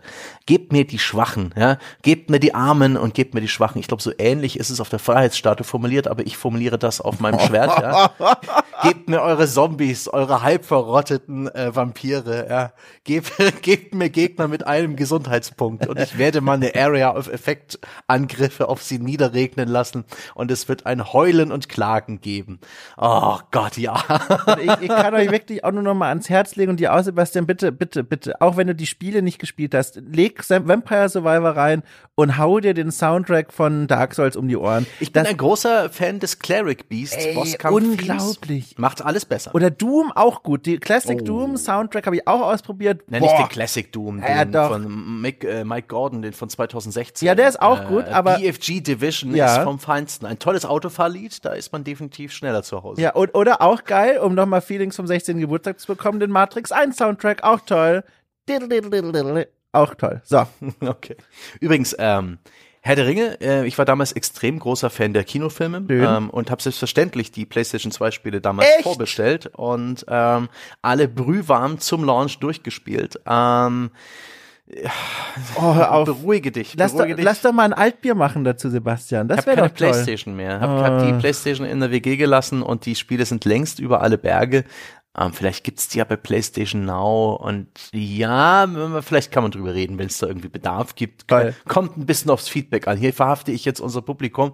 Ähm, aber ja, das, ich sehe deine Argumente auch, dass es so ein bisschen hier und da so ein bisschen ein Hordenspiel ist, denn das war als klassische Filmumsetzung, ja. Gameplay-mäßig, konntest nicht mehr allzu involviert sein und es hat oft einfach nur gesagt, so Golden X-mäßig, hier sind lauter Gegner, viel Spaß. Aber das Geile war, das ist äh, produziert worden, beide Teile vor der Kinoausstrahlung natürlich. Äh, das mhm. heißt, in manchen der Szenen gibt's äh, Deleted Scenes, die es im Film gar nicht mehr gibt. Und mhm. das ist halt geil. Also unter anderem. Es gibt viele andere Dinge, was diese Spiele besonders gemacht hat, aber das war dann so, da dachte ich mir dann als Dover, wie alt war ich denn da? 14 oder was? Da dachte ich mir dann so, Moment mal, wo, wo war denn das im Film? Und dann habe ich mir gedacht, ich bin hier auf ein Geheimnis gestoßen, behalte ich mal lieber für mich. Äh, war sehr toll, ganz toll. Schön, dass du diskret mit, äh, ja. mit den Informationen in Entertainment-Produkten Ich will ja die Leute nicht da den Problem machen von EA, wenn die da irgendwas zeigen. Deswegen. ja, stimmt. Ich glaube, äh, so eine, so eine ähm, Szene mit, wie hieß er, der böse Zauberer? Ähm, ist ja wurscht. Nee, du. Sarum, Saruman. Saruman. Ich glaube, irgendeine Saruman-Szene war da drin, die habe ich sonst auch noch nicht gesehen. Aber, ah, wie er ähm, stirbt, ne? Ja, ja. Nee, das, das war die, die Deleted Scenes. Das kam dann in der. Ey, wurscht, wir, wir, wir machen vielleicht echt mal ein Altbier dazu. Aber jetzt nochmal zurückkehren zu diesem, ja, zum Hordenballern, zum simplen, Arcade-Hordenballern, weil das, das Element des Hordenshooters ist ja auch bekannt, ne? Der Horde-Modus in Gears of War war eine Zeit lang so wirklich ein sehr beliebter Spielmodus und auch andere äh, Shooter haben das im Multiplayer-Modus für sich entdeckt, die immer stärker werden, den Gegnerwellen mit Atempausen zwischendurch, mit Power-Ups und diesem Gefühl, sich immer länger zu behaupten. Da gibt's ja eine ganze Spielereihe hier, die ähm, Rebellion macht ja ständig dasselbe Spiel mit Zombie Army 1, 2, 3 und 4 und ähm, und den Spin-offs dazu. Die hatten jetzt irgendwas mit mit so Schatzsuchern, das hieß Strange Brigade, aber das ist auch genau dasselbe. Eine Shooterreihe, die lebt davon, dass man eigentlich immer wieder neue Gegnermassen von sich fernhält. Und das ist einfach, ich stehe drauf. Das sind allesamt äh, arcadige Spiele. Ich finde, die, die sind auch für Spieldesigner eine, ein super Startpunkt. Ähm, man merkt ja auch hier, dass Magic Survival, äh, Vampire Survivors und auch Crimson Land sind sehr kleine Projekte. Das kann ein einziger Mensch stemmen. Er muss eben keine Sprecher anheuern, er braucht keine Story, er braucht keine Zwischensequenzen. Er braucht eigentlich bloß ein paar Sprites und wir haben gelernt, es ist echt egal, wie die aussehen ähm, und eine Spielmechanik und vor allen Dingen muss er feilen an der Progression, an der Power Curve, am Meta-Balancing, dass es sich die ganze Zeit gut anfühlt. Und da merkt man bei diesen Spielen auch, dass da unglaublich viel im Hintergrund getüftelt wird, wenn man sich die Patch Notes anschaut und die Art und Weise, wie diese Spiele sich weiterentwickeln. Vampire Survivors ist immer noch mittendrin. Da ist vor kurzem ein neuer Charakter eingeführt worden, ein neues passives Upgrade. Habe ich direkt beides in einem Run oh. beendet. Und ah, oh, herrlich, 40.000 äh, tote Gegner zum Schluss konnte ich tatsächlich Wahnsinn. die Tastatur loslassen und das Ende in Vampire Survivors kommt dann praktisch Lucifer und haut dich tot. Ähm, du hast keine Chance gegen ihn und dann geht's wieder von vorne los. Und das äh, könnte ein Spiel sein, das ich jedes Mal, wenn es eine Patch Note gibt, wieder installiere oder wie, was installieren, die, die sind ja auch so schön klein, ne? Das ist nicht wie in Call of Duty Warzone, wo du dir denkst, lass ich's auf der Platte oder habe ich endlich wieder Platz für anderes? diese Spiele dieser Art, die sind ein paar hundert Megabyte groß, die haben immer Platz, die kommen bei mir sogar auf C. So. Ne? Wow. Ne? Sehr gut. Aber äh, vielleicht, ich möchte noch mit einem Appell äh, hier rausgehen. Und zwar, was ich mich zum Beispiel noch frage, ist, warum es eigentlich kein, und ich hoffe, ich übersehe da nichts, aber ich kann es mir eigentlich nicht vorstellen, kein Star Wars Horde-Spiel mal gab. Weil die, die Ästhetik von Star Wars ist fantastisch mit den Lichtschwertern und so weiter. Und du könntest da ja wunderbar diese Nahkampf-Choreografien mit der Idee eines Horde-Spiels verknüpfen. Und das ist wieder so ein Fall, da sitze ich über dem Re Release-Kalender seit 32 Jahren und frage mich, warum wird das verschlafen? Du musst dich endlich lösen von dem Star Wars Fandom. Ja? Nein. Das, das war mal wirklich eine Passion, eine Leidenschaft und vollkommen berechtigt. Inzwischen könnte man es als eine Art ähm, Zwanghandlung, ja, oh. das Star Wars Syndrom betrachten. Oh. Das ist einfach, da wirst du hier, da werden, du wirst ganz primitiv getriggert von denen. Ah und ähm, und die, die du gibst ihnen Geld dafür, dass du halt äh, irgendetwas bekommst, ein Gegenstand X mit Star Wars Aufdruck. Bei mir ist es vor einigen Jahren schon vorbei gewesen, als die letzte Trilogie durch die Kinos lief und das ist auch für das ist ein bisschen off-topic, ja, aber schon damals bei den äh, bei den Prequels habe ich mir Teil 1 und 2 im Kino angeschaut und am Ende am Abspann von Teil 2 von Episode 2 also mir gesagt, den dritten musst du nicht anschauen. Ich habe bis heute den dritten nicht gesehen. Episode 3 und bei bei der neuen Trilogie ist dasselbe. Ich habe die ersten beiden im Kino geschaut und beim Abspann von diesem zweiten mir gedacht, nee, den dritten schaust du ja nicht an. Und ich habe bis heute nicht gesehen, kann sehr gut damit leben und mit meinem Star Wars Fandom war es dabei. Also, als ich im Supermarkt, ja, zur ja. Weihnachtszeit ein Netz Mandarinen sah und dieses Netz Mandarinen war Star Wars gebrandet. Da war, da wusste ich, das hat nichts mehr, aber auch gar nichts mit irgendwie Seele, ja, oder Liebe zum Produkt zu tun. Da gibt's keine Menschen, die irgendwie denen das wichtig ist, das wertvoll ist, das gibt nur noch eine sehr, sehr große gut ausgestattete Lizenzierungsabteilung, die jedem, der will, Star Wars verkauft. Hauptsache, sie bekommen ihre 50 Cent. Also entweder, wir so. haben jetzt zwei Möglichkeiten. Entweder wir verabschieden die Leute langsam in einen schönen Sonntag rein oder wir nehmen noch mal eineinhalb Stunden jetzt auf und ich halte ein kleines Referat, wie ich dazu stehe. Sehr gut. Das ist vielleicht auch ein wunderbares, vielleicht ein Feierabendbier. Ja, ja da, schön, da gerne. bin ich immer so themengebunden ja. und können auch mal so von der Leber wegreden. aber äh, man muss sich lösen. Man muss sich auch von den, von den Fandoms seiner Jugend lösen. Mhm. Ich bin auch nicht mehr der größte Herr der Ringe-Fan. Und ich bin froh drum. Jetzt, äh, weil, ne, da kommt ein Trailer bei, von Amazon Geil. raus äh, und, und, der Trailer zeigt, uh, die, die Serie, die wir angekündigt haben, und dafür nehmen wir uns jetzt einen Trailer lang Zeit, die hat jetzt einen Titel. Hoho, hoho, Aber schau. toll, ihr habt mich direkt, ich habe heute Bilder von den Rüstungen gesehen, direkt verliebt ins Rüstungsdesign. Einfach toll. So. Direkt da schaut er sich Bilder von den Rüstungen an. Ja, klar. An. Los. Hey, ich, ich war damals genauso. Ich habe auf herderingefilm.de, die große deutschsprachige Fan-Website zur Herr der Ringe Trilogie, vor dem Release der, der ersten, des ersten Filmes schon begonnen, wirklich in jedes Detail einzusteigen. Damals habe ich Fandom so richtig genossen, aber bin da auch wieder, ich finde auch Gott sei Dank ein bisschen rausgefallen, denn es ist so ein Investment, da kriegst du einfach weniger zurück. Das ist ein bisschen wie Lotto spielen. Aber das, in die Richtung biegen wir ein andermal ab, vielleicht auch mal im Rahmen eines unserer Off-Topic-Podcasts. Alles Sachen, die äh, ja ein andermal zu besprechen sind. An dieser Stelle will ich einfach noch mal äh, euch da draußen, liebe Freunde, danken, dass ihr euch das angehört habt. Vielleicht geht's euch ja ähnlich. Vielleicht empfindet ihr eine ähnliche Faszination für für Power-Ups, für die Power Curve, für die Progression innerhalb von 20 Minuten, 10 Minuten, einer halben Stunde. Vielleicht ist es ja euch auch völlig recht, ja, wenn die Gegner nicht sonderlich gut aussehen, wenn es keine Story gibt, wenn der MIDI-Soundtrack mittelmäßig ist. Hauptsache, ihr könnt so richtig viele Gegner gleichzeitig platt machen. Geil. In dem Fall bitte gerne mal im Forum eure Tipps äh, rausrücken. Ich weiß schon, dass es unglaublich viele Spiele dieser Art gibt. In den äh, Steam-Community-Diskussionen zu den drei Titeln gibt es auch jede, jede Menge Threads, wo Spieler nach mehr fragen. Ich habe Sachen rausgefunden wie Galaxy Champions TV, die Alien Shooter Series, Tesla vs. Lovecraft äh, und andere Spiele von den Crimson Land äh, Entwicklern Tenton, Flamebreak, Nation Red oder Bloody Streets. Alles Spiele, die mich so ein bisschen mit dem einen oder anderen Aspekt so ein bisschen daran erinnern. Gerade Bloody Streets ähm, hat sieht nicht so doll aus, hat aber unglaublich viel ähm, äh, Marmelade auf den Straßen verteilt, den Titelgebenden. Das, das kann, ich glaube, das, das könnte ich mir jetzt mal anschauen. Bitte, falls ihr noch Tipps habt, so dringende Empfehlungen, gerade was diese Eskalation und Progression angeht. Also wenn es irgendwie in diesem Spiel einen Item-Shop gibt oder so einen Upgrade-Shop, wo ich halt taktisch ein bisschen wählen muss, ne, welche Upgrades ich wähle. Und wenn es meinen Wunsch-Upgrade nicht gibt, bin ich vielleicht gezwungen, einen anderen Weg zu gehen. Das ist geil, das gefällt mir. Wenn es da noch eine gute Progression gibt und das befriedigende Gefühl, ja, ähm, für den traurigen Anruf bei ähm, ganz, ganz vielen äh, Familien zu sorgen, ja. Ihr Ihr Vater ist doch als Zombie in Vampire Survivors. Wir haben eine schlechte Nachricht für Sie. Oh. Was? Ist, nee, ich habe ich hab, ich hab versucht, eine Metapher aufzubauen, das lassen wir auch drin. Ja, okay. Aber die ist kommt gnadenlos gescheitert. Ja. Jedenfalls freue ich, um Gottes Willen. Das, das, ne, das eine Bier Ja. Bier auf Kaffee ist eine, ist eine teuflische Mischung, merke ich gerade. Das, ist, das ist wie so eine Synergie zwischen ja. ähm, Area of Effect Waffe und Area of Effect Upgrade, mein lieber Mann. Ich sag noch ein letztes Mal äh, Nova äh, Crate. Nee, wie ist es nochmal? Ich habe schon wieder vergessen. Nova, Drift.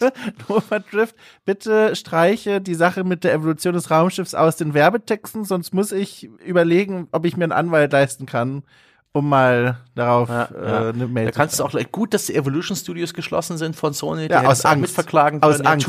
Turok Evolution hat wahrscheinlich auch nur noch Lizenzinhaber, wo du mit der Klage nicht weit kommst. Ähm, mein Gott. Ich halte die einfach äh, vage, den Text, dann kann ich das direkt an mehrere Leute schicken. Muss ich gar nicht näher drauf eingehen.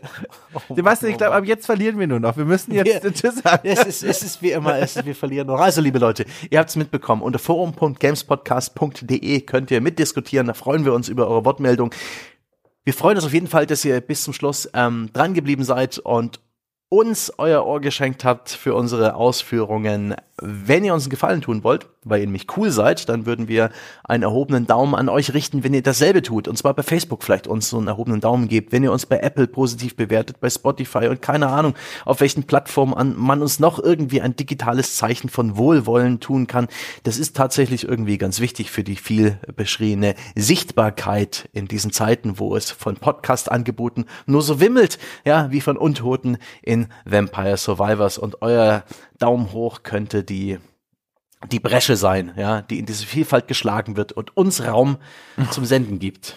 Oh wenn ihr Okay, fand ich toll. Wenn, wenn, ihr eine goldene Truhe für uns sein möchtet, ja, die sich mit einem extra langen Jingle und tollen Effekten öffnet, um ganz viele Boni über uns auszuspucken, dann seid das doch bitte. Wie ihr das sein könnt, erfahrt ihr unter www.gamespodcast.de slash Abo. Uns kann man nämlich unterstützen via Patreon oder via Steady, das ist das deutsche Äquivalent. Ähm, und für einen kleinen monatlichen Betrag gibt's dann für euch das Vollprogramm. Da geht's nicht bloß am Sonntag auf einen Birnen-Podcast, sondern auch Dienstag, Mittwoch, Donnerstag und Freitag weitere Podcasts, allerlei Spezialformate, zusätzliche Wertschätzung zu Spielen, Interviews, Altbiere, ja, wo wir dann äh, uns ein altes Bier, sprich ein altes Spiel reinzwiebeln und so viel mehr. Damit würdet ihr uns auch direkt unterstützen. Ihr seid damit auch die einzige Einkommensquelle unseres Projekts. Wir sind deswegen auch völlig angenehm, unabhängig von irgendwelchen Publishern und Spieleherstellern und anderen Marken. Wir machen deswegen das, worauf wir Bock haben. Deswegen haben wir heute 90 Minuten über ein Spiel gesprochen, das aussieht wie wie, wie hingekackt und hingeschissen, was aber Spaß macht. Und, und über Herr der Ringe 2 und 3 von Electronic Arts für die PlayStation 2 ja. Also das war's. Das war's mit dieser Ausgabe von Auf ein Bier. Trotz Domshot würde mich freuen, ne? wenn ihr trotz alledem das nächste Mal wieder dabei seid. Ich werde bestimmt, äh, ihr veröffentlicht bestimmt so ein DLC, mit dem man mich rausfügen kann, dass man nur noch deine Tonspur hat in Zukunft. Ist schon in Arbeit, ja. Oh, den Shot schwere Not Modus. Ja, sehr gut. Oh Gott, oh Gott. Also dann, Leute, es war mir ein Fest. Dom, es hat dann ehrlich gesagt dann doch wirklich Spaß gemacht ja, mit dir. Ja, auch. Und wir hören uns dann nächsten Sonntag, oder? Hm? Vielleicht eher schon. Bis dahin.